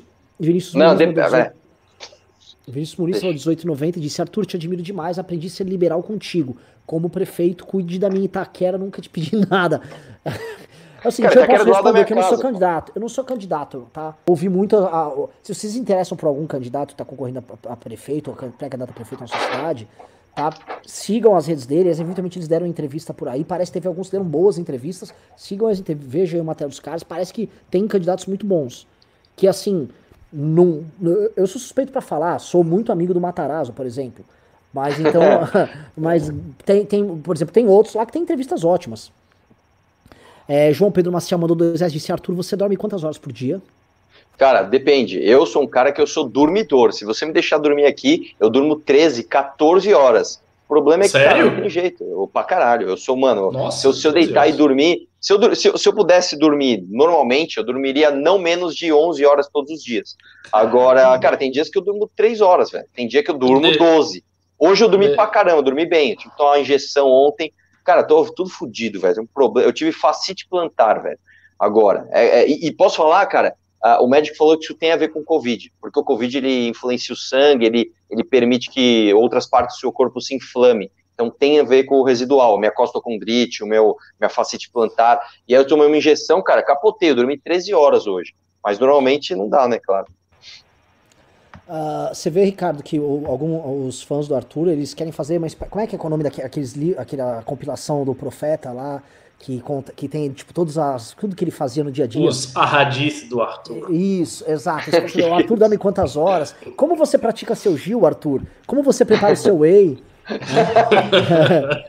é, Kleber Zarate mandou 10 dólares e disse: Parabéns, MBL, pelo excelente trabalho em meio à pandemia, combatendo as informações, trazendo informações legítimas ao povo. Abraços. Muito obrigado. Henrico Marquezine mandou 5 reais e disse: Arthur, eu tava nesse simpósio, você não foi aplaudido totalmente. Inclusive, uma- um gado disse que você expulsou ela do Congresso do MBL e teve tumulto. Eu vi o vídeo. É verdade. ele- ele não, é verdade. Não, eu fui aplaudido, claro. Tinha uma- uns três ou quatro que vaiaram, inclusive o dono do Congresso, que é meio mínimo, mandou os caras embora. Mas enfim, você lembra disso, Renan? Você lembra que a gente foi para BH e uma mina levou. Aí eu falei que eu achava um absurdo o Eduardo Bolsonaro ser embaixador. Eu falei, cara, não dá pro Eduardo Bolsonaro ser. E a gente nem tava batendo de frente com o bolsonarismo. A gente só tava falando, cara, eu não acho legal o Eduardo ser embaixador. Super leve. Uma crítica super leve. Mano, a mina levantou do nada. Você lembra disso? Eu Lembro. paguei 35 reais para estar aqui. Eu falei, mano, tá 35, pau. 35 eu- reais. É, não, então vai É, embora. pô, Tá 35 ponto, velho. Tô Milhões. indignado. Tiago Cardoso mandou 20 reais. Disse, ah, é- ela que falou assim: ele, ele é pronto sim pra ser embaixador. Ele, inclusive, foi policial federal. Oh, É, é, é. é. credencial excelente. Constantino faz jogo duplo pra favorecer o MBL, disse Thiago Cardoso. Pois é, o xadrez 4D ali pra. Ele, na verdade, ele ainda é amigo nosso, tá ajudando a gente. Matarazzo mandou 10 reais e disse: Arthur, estou esperando você me seguir. Sou pré-candidato a vereador e eu já declarei meu apoio a você. Você sabe quem sou, estava na política fácil quando você palestrou. Ô, Olha. louco, obrigado, cara. Quando abrir o gabinete, passa lá de novo. Matarazzo mandou 2 reais e disse: Ricardo, afinal, o que, que a baiana tem? Vá pra Bahia que você descobre. Ah, sua esposa é baiana, Ricardo? É, minha família. É, mas as três não. Ah, não, tem uma que é paulista e outra é do sul. Eu gosto de variar por regiões. O Brasil tem muita diversidade. Corujão mandou 10 reais Acredito que vocês três teriam que começar a ir para debates contra os Minions na TV a cabo e aberta. Conhecimento para a grande massa, melhor debate público do Brasil. O Kim já vem fazendo isso é, o seguinte: é espa- assim, espaço para Minion, pro Minion poder debater, o- há só na CNN. É, na TV aberta não tem nada. E na CNN o Kim vai lá debater. O que não tem é o seguinte: só o fato do Kim ter um espaço já é uma dádiva. Eu duvido que ele- a, a TV aberta dá espaço para direita contra direita. Né? Sim. Não, não haveria isso. Até porque é inconveniente que a gente seja oposição. Cláudio Santos mandou dois reais e disse: virar lenhador é discurso de Débora G. Terra plana. Não sabia disso. Ah, Eu tô mas mais falando que- respeito com a Débora Barbosa, viu? Agora eu tô com ela. Descobri que ela é praticamente uma muçulmana. É, eu tô sabendo. Tô Minha sabendo. amigona aí. Lucas Aleatório mandou 50 reais disse: Existem militares que costumam abusar de seus gastos e dificilmente são questionados porque o fiscalizador costuma ser um subordinado. Como lidar com essa constituição? Com um presidente civil forte, né? Que aborde por privilégio através de uma reforma. Lucas Aleatório mandou vintão e disse: Já viram o novo documentário do Brasil Paralelo falando sobre Covid? Qual a opinião sobre? Ixi. Nossa, Acho eu não uma, vi, acho uma mas- área complicada pra eles fazerem no Ah, cara, arriscado, hein? Arriscado. Eu não vi, eu acho o seguinte, cara, é, a galera tá todo mundo dobrando a aposta nessa turma. Como eles aprenderam com o Olavo, né? Stand, stand your ground, não sei o quê, nunca retu, re- retroceda tal. Os caras ficam dobrando a aposta. Cara, É, vamos ver, né? Eu não vi, eu não posso dizer. Mas enfim. Ronaldo Helman dos Santos mandou 10 reais e disse: E o canal aberto, pessoal? Vocês precisam também aparecer lá. Na minha opinião, já demorou. Muito obrigado pelo empenho. Qual o canal aberto? Não sei. Thiago Rodrigues mandou 5,64 disse: tem algumas formas de tornar os votos mais conscientes? Talvez um questionário sobre o candidato escolhido para validar o voto. Tem uma coisa que dá para falar com certa tranquilidade, tá? Voto de opinião, assim como voto comprado, não significa. É, é, é, eles podem produzir merda e bons candidatos. Tá? Ele, você pode produzir de tudo. Você pode ter Ulisses Guimarães, tá? Ele ganhava, ele tinha votações pequenas com voto não necessariamente de, oposia, de opinião no interior de São Paulo, tá? E era um grande parlamentar. O Kim tem voto de opinião e é um grande parlamentar. É, a Carla Zambelli tem voto de opinião e talvez é uma das piores parlamentares da história do Brasil. É, o Eduardo Bolsonaro só tem voto de opinião. Então, é, é foda. Maxwell Marques Mendes mandou dois reais, muito obrigado. Natácia Miller, a espia soviética, mandou 20 reais disse: Boa noite, BBL. Arthur mora em Guarulhos e trabalha no centro de São Paulo. Eu e muitas pessoas enfrentamos o problema da condução. Guarulhos SP, pois além de ser ruim, não tem um bom sistema de integração. Então é caro. O que você acha? Acho legal, Natácia, como uma grande pimbeira, você mandar essa pergunta por DM lá no Arthur, no Instagram dele, que eu acho que o Arthur poderá estar aqui. Assim, você vai fazer que vai quebrar, você vai ter que mandar muito pimba depois para poder pagar multas. uh... Mas eu posso falar uma coisa, cara, que na verdade tem a ver com Guarulhos, né? Guarulhos é a cidade. Eu, eu, eu, eu sou de São Paulo, mas eu tenho empresa em Guarulhos, né? Meu pai tem empresa lá há mais de 30 anos, eu trabalhei lá há muito tempo é muito difícil de lidar com Guarulhos. Guarulhos é uma cidade completamente dominada pelo PT. O PT foi governo lá por mais de 16 anos. Agora ganhou o Gucci, que não fez nada, inclusive regulou o Uber. E lá, eu vou contar uma coisa para você. Você sabe por que, que o metrô não chega? Não, o trem, na verdade, não chega no aeroporto. Ele chega, cara, é ridículo, é ridículo. Ele chega até a porta e não chega até. É, é, é literalmente isso. Você fez 98% da obra e os últimos 2% não foram feitos. É literalmente, quando você for para o aeroporto de Guarulhos, um dia, fica olhando, mano, obra linda, assim, puta. E aqui no Brasil a gente tem mania, né? Essas estações de trem gigante, não sei porquê, mas enfim, aquelas estações gigantes, ela para nos 98. Por quê? Por causa do sindicato dos taxistas. Os taxistas são fortíssimos. Eu tive estacionamento que leva para o aeroporto. Se eu te contar as aventuras que eu tive aqui lá, você não tem noção. Lá, lá é assim, lá é, é um completo absurdo completo absurdo. Isaac Carlos Clemente mandou 888 disse: Os bolsopetistas querem a todo momento passar a narrativa de que o MBL acabou e gastam muita energia para provar isso. Me parece contradição. É o tempo todo o MBL tá acabando, acabando. acabando. Se o MBL tivesse acabado, ninguém tava falando dele. Essa coisa mais óbvia do mundo. É muito engraçado. O, só, só uma O Constantino é o cara que mais faz. Olha, não vale a pena falar desses caras, é. mas eu vou fazer uma entrevista de uma hora com um cara que fez aqui, ó. Não vale a pena falar desses caras, esses caras já morreram. Mas, ó, se você é um ex-membro do MBL, vem aqui que eu vou fazer uma entrevista com você. Né? Não vale a pena falar desses caras, mas ele fala todos os dias, em todos os programas que ele aparece. Né? Então, assim, o MBL vem morrendo há muito tempo já. Cara, a gente tá morrendo desde 2015. E tá difícil enterrar. Felipe Rodrigues, meus 5 reais, e disse: É verdade que o MBL é financiado pelo Daniel Fraga e seu sumiço foi só um disfarce? Possível. Seria um grande plot twist. Grande, grande mesmo. Renato Freire mandou 20 reais e disse: Estou com vocês até o fim. Conversas como as de hoje são sempre muito interessantes e extremamente importantes. Um abraço de Avaré. Avaré é terra do doce de leite, que eu sei. Tá? Jogos Jurídicos de 2003, grande Avaré, saudades. Gustavo Marchiori mandou 5 reais. Disse: Ricardo falou tudo sobre os academicamente frustrados olavistas. Gustavo Marchiori mandou 5 reais. Disse: Eu não vi nada dessa doutrinação. Não ficam falando de Marcos toda hora. Gado viaja. A maioria é academicamente frustrado. É exatamente o que eu digo. Assim, a hegemonia da esquerda existe. Não é que ela não existe, o cara tá lá tranquilo, ah, não tem hegemonia, não. Tem hegemonia, os coletivos pressionam os professores. A, a trajetória recente do professor Rodrigo Jungmann, lá da Universidade, eu acho que da Universidade Federal de Pernambuco, mostra isso. Só que não é como as pessoas imaginam, não é que você chega e há uma inoculação de marxismo. Não, não funciona desse jeito. Uh, olha, eu vou falar uma coisa marxista que tinha, tá? Tinha os partidos de esquerda na nação. Foi só um breve, breve, breve para terminar o programa. Tá é, tinha uma até tática de cooptação, é, cooptação de alunos por vias sexuais, chamava, né? E o nome, quando eles escreviam, era Capovs, com K. Ah, é? Né? Lá na Bahia era tática número 2. O pessoal ah, do é? PSTU usava muito. É, exatamente. E, e o Capovs, e eu adorava o nome, que soava assim, uma agente soviética, pratica o Capovs. E Capovs é um nome meio assim, né? Eu, caralho, quem tá fazendo Capovs aí? Nossa, ah, o Unita Socialista tá fazendo Capovs. Nossa, caramba, e o Ruptura? Ah, também. Ângelo, do, Ângelo dos Anjos mandou dois reais. Mauro Kwiatowski, eu falei Kapovski, o Kwiatowski mandou 2 dólares disse o que o, o Palumpa acha do Flávio Onca. Ele gosta muito de chocolate também. Ângelo dos Santos mandou 5 reais disse: Qual a sua proposta para acabar com o baile funk na periferia? Sou da cidade de Tiradentes e vou trabalhar para você se eleger juntamente com o Rubens. Eu, ó, não é. Aqui não tô recomendando nada, Ângelo. Pelo amor de Deus. Manda lá, o Arthur te responde no Insta. Ângelo mandou 2 reais disse: Estou no grupo do MBLSP, ouçam meus áudios. Porra, manda pra mim. Anderley Pastela mandou 5 reais disse: Cincão pra pagar o marqueteiro. Pedro Morona mandou dois disse: Boa noite, meu futuro prefeito de São Paulo. Ah, você tá falando de mim? Eu não consegui me inscrever, não, tá? No processo seletivo de nenhum partido novo não me aceitou. Teria sido um grande prefeito. Ia ter, ia ter entregue São Paulo pra Tatuís Teixeira. Vinícius Muniz mandou 10,90 disse Arthur, um livro essencial. Para mim, ó, eu posso recomendar dois.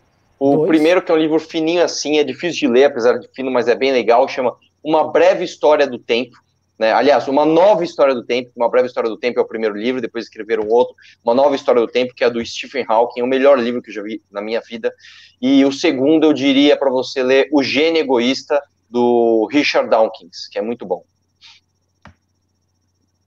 Você já leu, Arthur, os livros de um divulgador de ciência chamado Brian Greene?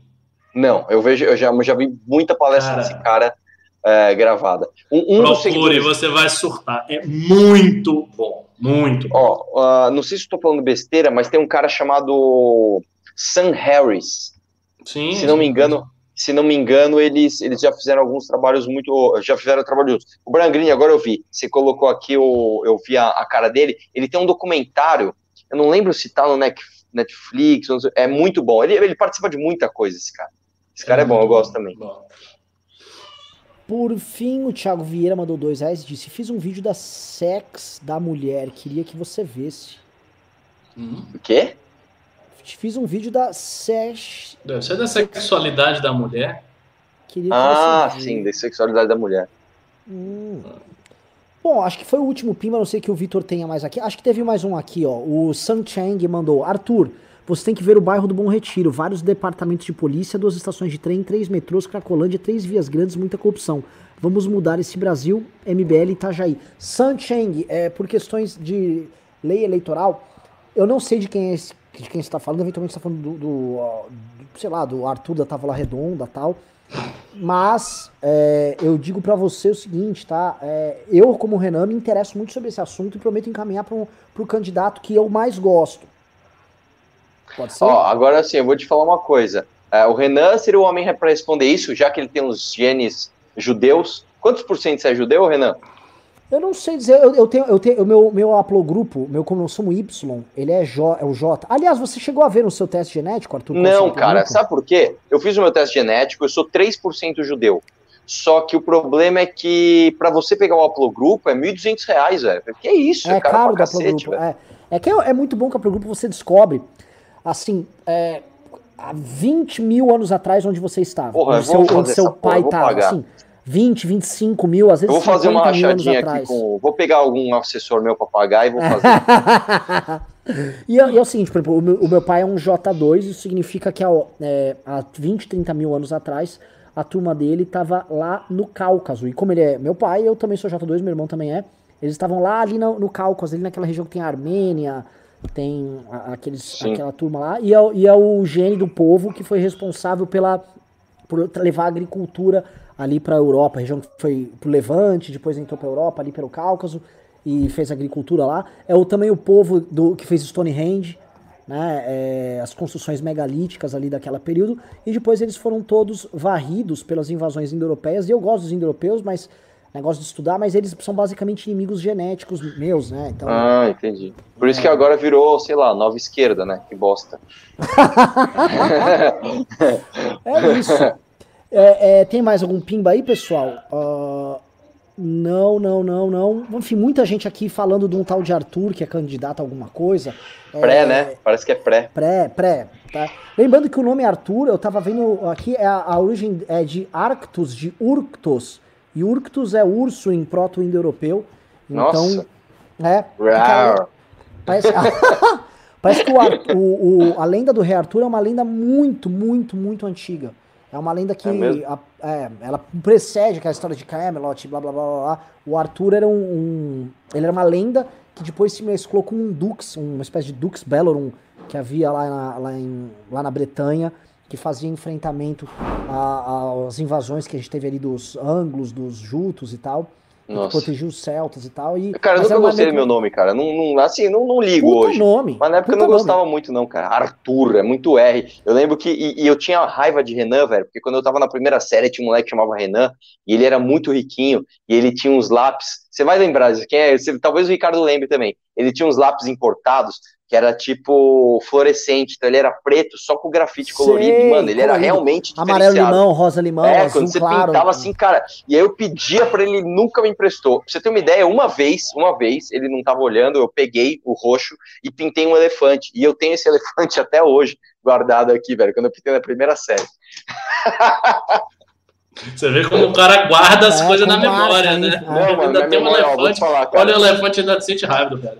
Não, se eu eu- tenho, se eu tenho seguinte, uma, uma virtude é de ter a memória de elefante de verdade. Eu lembro de tudo fotograficamente. O Arthur e o Ricardo têm nomes incríveis, né? Tipo, são, você pode pegar grandes referências históricas. O meu irmão também, Cara, Alexandre e tal. Eu, eu, ó, eu, eu, eu só gosto de nome esquisito, velho. Eu, eu, eu, eu, eu tava até zoando esses dias, cara. Se eu tivesse um filho, talvez eu colocaria o nome dele de Protágoras. Não é bonito, é esquisito, mas é bonito pra Protágoras. caralho, velho. Protágoras chegou. Protágoras, né? que nome O bebezinho, ô, protagonistas, que fofinho. Vai brincar com o irmão dele, Astrogildo. Não, não, é nome, mano, nome grego, Protágoras, filósofo antigo. Você deve saber, né, Ricardo? Mas enfim. é Sim, hora. sim, um sofista, importante. Parmênides, por que não também? Parmênides é legal. É, Heráclito já- tem muito, mas não tem pouco Parmênides. Heráclito é legal. Heráclito é do caralho. Aquiles é legal. Só que, mano, já virou um Aquiles é clichê. bacana, Aquiles é bacana. Só que virou Porque um clichê, né, cara? Ninguém, ninguém põe um filho de que aqui, eu não conheço nenhum Aquiles. O quê? Aquiles É. Priester, cara, do que do, do, Só do, ele. do- Eu, foi o primeiro único que veio na cabeça. Ah, mas Aquiles É. fica muito tipo, ah, o cara assistiu Troia e colocou o nome de Aquiles. é muito Agora, por zoado, exemplo, velho. Heitor. Heitor tem muito mais do que Aquiles. É verdade. É, então legal, é é legalzinho até. É legal, é legal, é legal, é legal. Mas por E, inclusive, será? como é que chama o filho do Rubinho? Pode falar isso ou não? Pode. Como eu, ele eu chama? Como é o nome do filho? Caralho, Acho que é Henrique, não é? Henrique, É Henrique, Henrique, Henrique. Mas o, eu, quero, eu quero revelar uma coisa aqui pra vocês, tá bom? Ele ia chamar Arthur. Ah, é? É, você não sabe disso? Foi mó briga, Não. velho. Eu falei, vai chamar Arthur. Ele, não, não, não, ali nos 45, ah, não, foda-se, Arthur também não. Mas ia chamar Arthur, velho. Ai, caralho. Que nome? Vamos Pessoal- falar de nomes aqui. É, é, nomes fortes, cara. Mano, pena que também é um clichê, mas, mano, Júlio César é foda. Né? Mas, A história do cara, puta que pariu, eu jamais colocaria Júlio César. É, mas que mais? Porra, Deixa eu por que ver. não? Porque, pô, Ca, Ca, Ah, tem muito Júlio Gaio César no mundo, velho. Ah, mas também, né, porra? Mas pode, né? Qual que era o nome dele verdadeiro? Não era Júlio É, César? né, Gaio. É, é Gaio sempre os nomes Ca- enormes. Gaio, Augusto, Flávio, Quintiliano, não sei o Ah, que, era Marcos. Caio, é, não, mas ó, Caio também não dá. Caio Júlio César, não, puta, não, não dá, mano. É... Ah, não, é Gaio, Ga... É. Gaius. Gaio. Gaius. é. É, Gaius. Tem ele, tem o, ó, ó, o. O segundo foi o Otávio Augusto. Tem muito Otávio Augusto até hoje por causa do É, Otávio. mas não... É, que ficou acho que 30 anos no poder, não é negócio assim, ou 15 anos no poder, não é um foi o assim? primeiro imperador, foi um puta imperador. Antes você teve o Sila e o Mário, são dois nomes. Peraí, peraí, peraí. menos, né? Depois do Júlio César veio quem? Eu tô viajando? O Augusto. Como imperador, Augusto. Augusto. Teve o triunvirato e Augusto deu um golpe em todo mundo e ficou só ele. É, mas o... Quem que foi? Acho que foi depois do Calígula, que teve um que ficou muito tempo. 12 ou 13 anos, não foi? Hum, Depois do Foi, cara, Calígula, que, ele que ficou- ele era um, ele era, ele acho que ele era tio do Calígula, era um cara lixo ali. Aí ele, depois que assassinaram o Calígula, ele entrou, só que o cara era mito. Ele era tipo, ele era tipo, ele era tipo Temer, tá ligado? entendi. Ele Ele entrou, fez umas reformas "Ah, ali." bosta aí. De repente o cara virou um golpista e, meu irmão, mataram meu sobrinho que se foda. E aí o cara ficou tipo 13 anos. Tem uma minissérie que conta essa história.